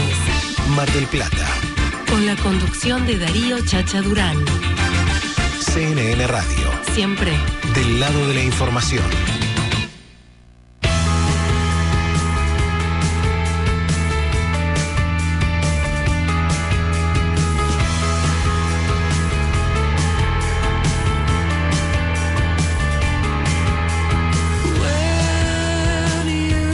¿Cómo ha pasado el programa? Rapidísimo, ¿eh? Muy rápido. Nos quedan minutos nada más de este 21 de noviembre, este fin de semana que arranca y pinta bárbaro, así que a disfrutarlo. Nosotros poniéndole aire de fin de semana a través de CNN Radio. Muchos temas que pasaron por aquí. Hablamos eh, de la compra de 20 millones de jeringas. eh, va a ser masiva la vacunación. Sí. A propósito de la llegada de la vacuna a la República Argentina, eh, se prevé un gasto de 58 millones 400 mil pesos en jeringas, lo que da un número de 2.92 por cada una. Precio, 2 pesos 92 centavos. O sea, 3 pesos por jeringa. 3 pesos por jeringa. Un precio, qué sé yo. Uno analiza y está bien, suma todo esto, eh, 58 millones. Hablamos eh, también de la merma en casos de COVID-19 aquí en la ciudad de Mar del Plata, la retención de tareas por parte de municipales eh, a partir del martes. Eh, también el martes, gran día, digo, porque van a pasar un montón de cosas, se va Sí. a seguir debatiendo el presupuesto 2021, hablábamos hace un ratito nada más con Germán Blanco. Vuelven a funcionar los micros de la línea 221 y Costa Azul No estaban funcionando. no estaban funcionando, así que con todos los debidos protocolos comienzan a funcionar nuevamente eh, aquí en la ciudad de Mar del Plata y los eh, lugares a donde llega, eh, más, más se extiende a otras localidades también. Hablando del martes, van a retomar o se espera que retomen las clases en la Universidad Nacional de Mar del Plata. Es un pedido del rector Alfredo Lazzaretti, eh, que en algún momento lo tuvimos aquí, para habilitar tres tipos de práctica. Tienen que ver con tareas de laboratorio, actividades al aire libre y prácticas de medicina y enfermería. Claro, está muy bien. Eh, también eh, el trámite de certificado para aquellos que quieren hacer turismo, eh, atenti, www.argentina.gov.ar barra circular. Eh, ahí sacan el permiso para recorrer eh, las diferentes provincias que eh, se sumaron a, a este certificado de circulación. Muy bien, ¿Sí? perfecto. argentina.gov.ar barra circular. ¿eh? Eh, también hablando de turismo, pocas reservas hoteleras en Mar del Plata. Sí, me imagino, Eh, salió claro. a hablar Eduardo Palena eh, a decir que van por un 8%, cuando en esta época estaban en un 50%. 8% es muy bajo. Es muy bajo. ¿eh? Piden el regreso de la peatonalización. eh, Ya estamos en fase 4. Debería habilitarse. El Festival de Cine, que arranca. ¿Arrancó hoy? Arrancó hoy eh, hasta el 29, del 21 al 29. Toda la información esta de el listado de películas y demás la encontrás en el marplatense.com. Recién vi que la publicación. Perfecto. Así que está realmente detallado y muy bueno el Festival de Mar del Plata. Gratis. Eh, lo puedes ver en Mar del Plata Film Fest. Filmfest.com. Ahí eh, gratis para todos. También eh, vamos a hablar. Yo me adelanto porque Adelantate. me gusta adelantar. El próximo sábado. No, pará, hoy, hoy arranca, hoy es 23. eh, mm, es, es la semana. Hoy es pero- 21. Pará, pero claro, pero yo, porque tengo la información con muchos, muchas fechas. Del ver. 23 al 29 es la semana del auténtico helado artesanal. Uh, hay que festejarlo eso. Pero el sábado 28 es la gran fiesta. Sábado 28, fiesta de helado. Fiesta de helado, la noche de las heladerías. ¿En serio? Eh, todas abiertas, después vamos a estar. El sábado que viene vamos a estar hablando de esto seguramente y degustando algún. Mínimo con un cuarto acá. Pero claro que sí, nuestros preferidos son Para cada uno, por supuesto. los sí, sí. helados de Johnny, helado haciendo Río 1976 aquí en Limón al agua, ya te estoy pidiendo. Ya está. Eh, Gus, ¿qué querés? Crema rusa. Uy, cómo Uh. me gusta la crema rusa. Eh, no le gusta el helado a Mary Lake. Mary Ah. Lake no, no, está en otra cosa. ¿Serio? No, me parece que no le gusta el helado. Eh, no, seguramente sí. Y cierro con lo de eh, el Papa que Sí, por favor, aclarame esto. el Vaticano está buscando la explicación Sí, igual no, es- no no hay que buscar tanta explicación. Bueno, pero lo cierto es que llamaron directamente a la gente de Facebook, de, de Instagram, para decir, che, ¿quién puso este like? ¿Dónde, cuándo, con qué IP?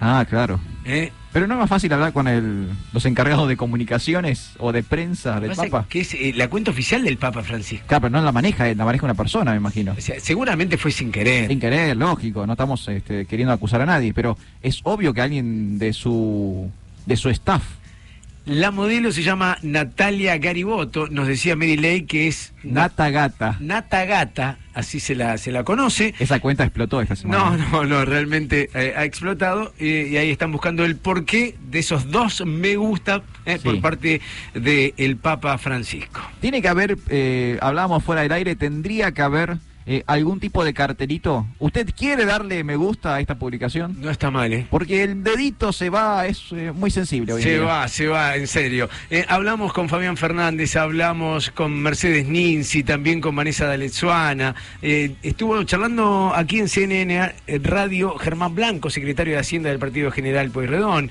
Santiago Trigo, de Infolab, hablando de, de Silver Delitos. Nuestra pediatra Cristal. Y por supuesto, sobre el final, la banda Sauda. Rolly Ullúa contándonos sobre el lanzamiento de un nuevo disco. Pero hablando de música, esto no cierra de otra manera, sino es con buena música para el final de Alfredo Di Florio. Bien, para el final del día de hoy, ¿se acuerdan que habíamos eh, comentado, ni bien comenzó el programa, que hoy íbamos a inaugurar un rubro nuevo para el cierre y es el rubro de la banda paralela? ¿Qué es la banda paralela? Vos, Chacha, diste un excelente ejemplo. Por ejemplo, Damon Albarn, cantante de Blur, tiene su banda paralela que es Gorilas. De hecho, bueno, Damon Albarn es un tipo que tiene muchos proyectos paralelos, Claro. tiene su propia carrera solista, tiene The Good, The Bad and The Queen, tiene varias bandas eh, donde expresarse. Y es muy común que músicos famosos no solamente aporten material a la banda que los hizo famosos, sino que también se larguen como solistas o armen otros grupos. Bueno, la banda paralela, que es el cierre del día de hoy, se llama The Network, que sería algo así como la red, en, en inglés. Sus integrantes hasta esta semana, hasta el día jueves pasado, Desconocidos. eran un misterio total. Nadie sabía quiénes eran. Cada vez que tocaron en vivo, tocaron enmascarados. Algunos con máscaras como muy precarias, tipo, no sé, una bolsa en la cabeza. Y otros con máscaras más como de luchador mexicano. Cada uno se enmascaraba como podía. Qué como que- incógnita. En los créditos de sus discos aparecían seudónimos, o sea que tampoco sabían, eh, si uno leía eh, el CD, el booklet, tampoco sabía uno de quiénes eran, ¿sí? Eh, y eran en las redes bastante polémicos porque tiraban mala onda contra grupos famosos. O sea, le tiraban mala onda a los Metallica, le tiraban mala onda a YouTube, como que Sí, sí. eran como un- unos agitadores. El jueves pasado anunciaron que sacan un disco nuevo y con el anuncio del disco nuevo se supo quiénes son. ¿Quiénes son? Son los Green Day. Mirá vos. Los integrantes de Green Day tienen esta banda paralela llamada The Network, donde no hacen punk, sino que hacen esta cosa medio como Devo, medio como una especie como de electro rock, Sí, por sí, así sí. decirlo. Eh, el próximo 4 de diciembre sacan su nuevo disco y este es el adelanto de ese material llamado Trans Am.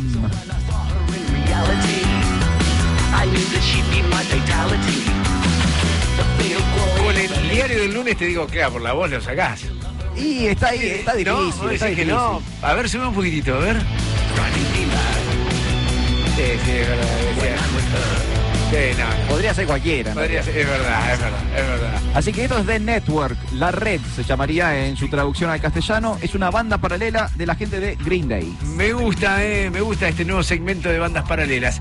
Gustavo Nicolosi, excelente laburo, eh, gracias, buena semana para vos. Eh, Merilei, súper, súper, súper, llamando a todo el mundo, subiendo a las redes, chequeen las redes, busquen CNN Hora 10 MDP, síganos, se van a enterar de muchas cosas y entre ellos escuchar las notas que hoy salieron al aire. Buena semana para vos, María Laura Lago. Alfredo Di Florio, súper lo tuyo, ¿eh? Muchas gracias. ¿Qué haría? ¿Qué haría eh, si no me pone al día con la música? Bueno, no pasa nada. Buena semana. Igualmente. Mi nombre es Darío Chacha Durán. Gracias por eh, la compañía. Nos encontramos el próximo sábado a las 10 de la mañana aquí en CNN Radio. Chau, namaste, Haribol.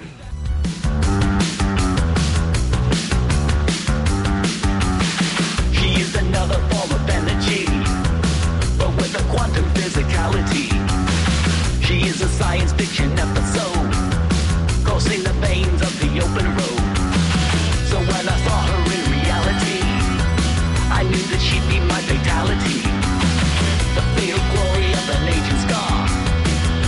Your lover is a motor car. She's a spider. Driving me mad When I'm with her.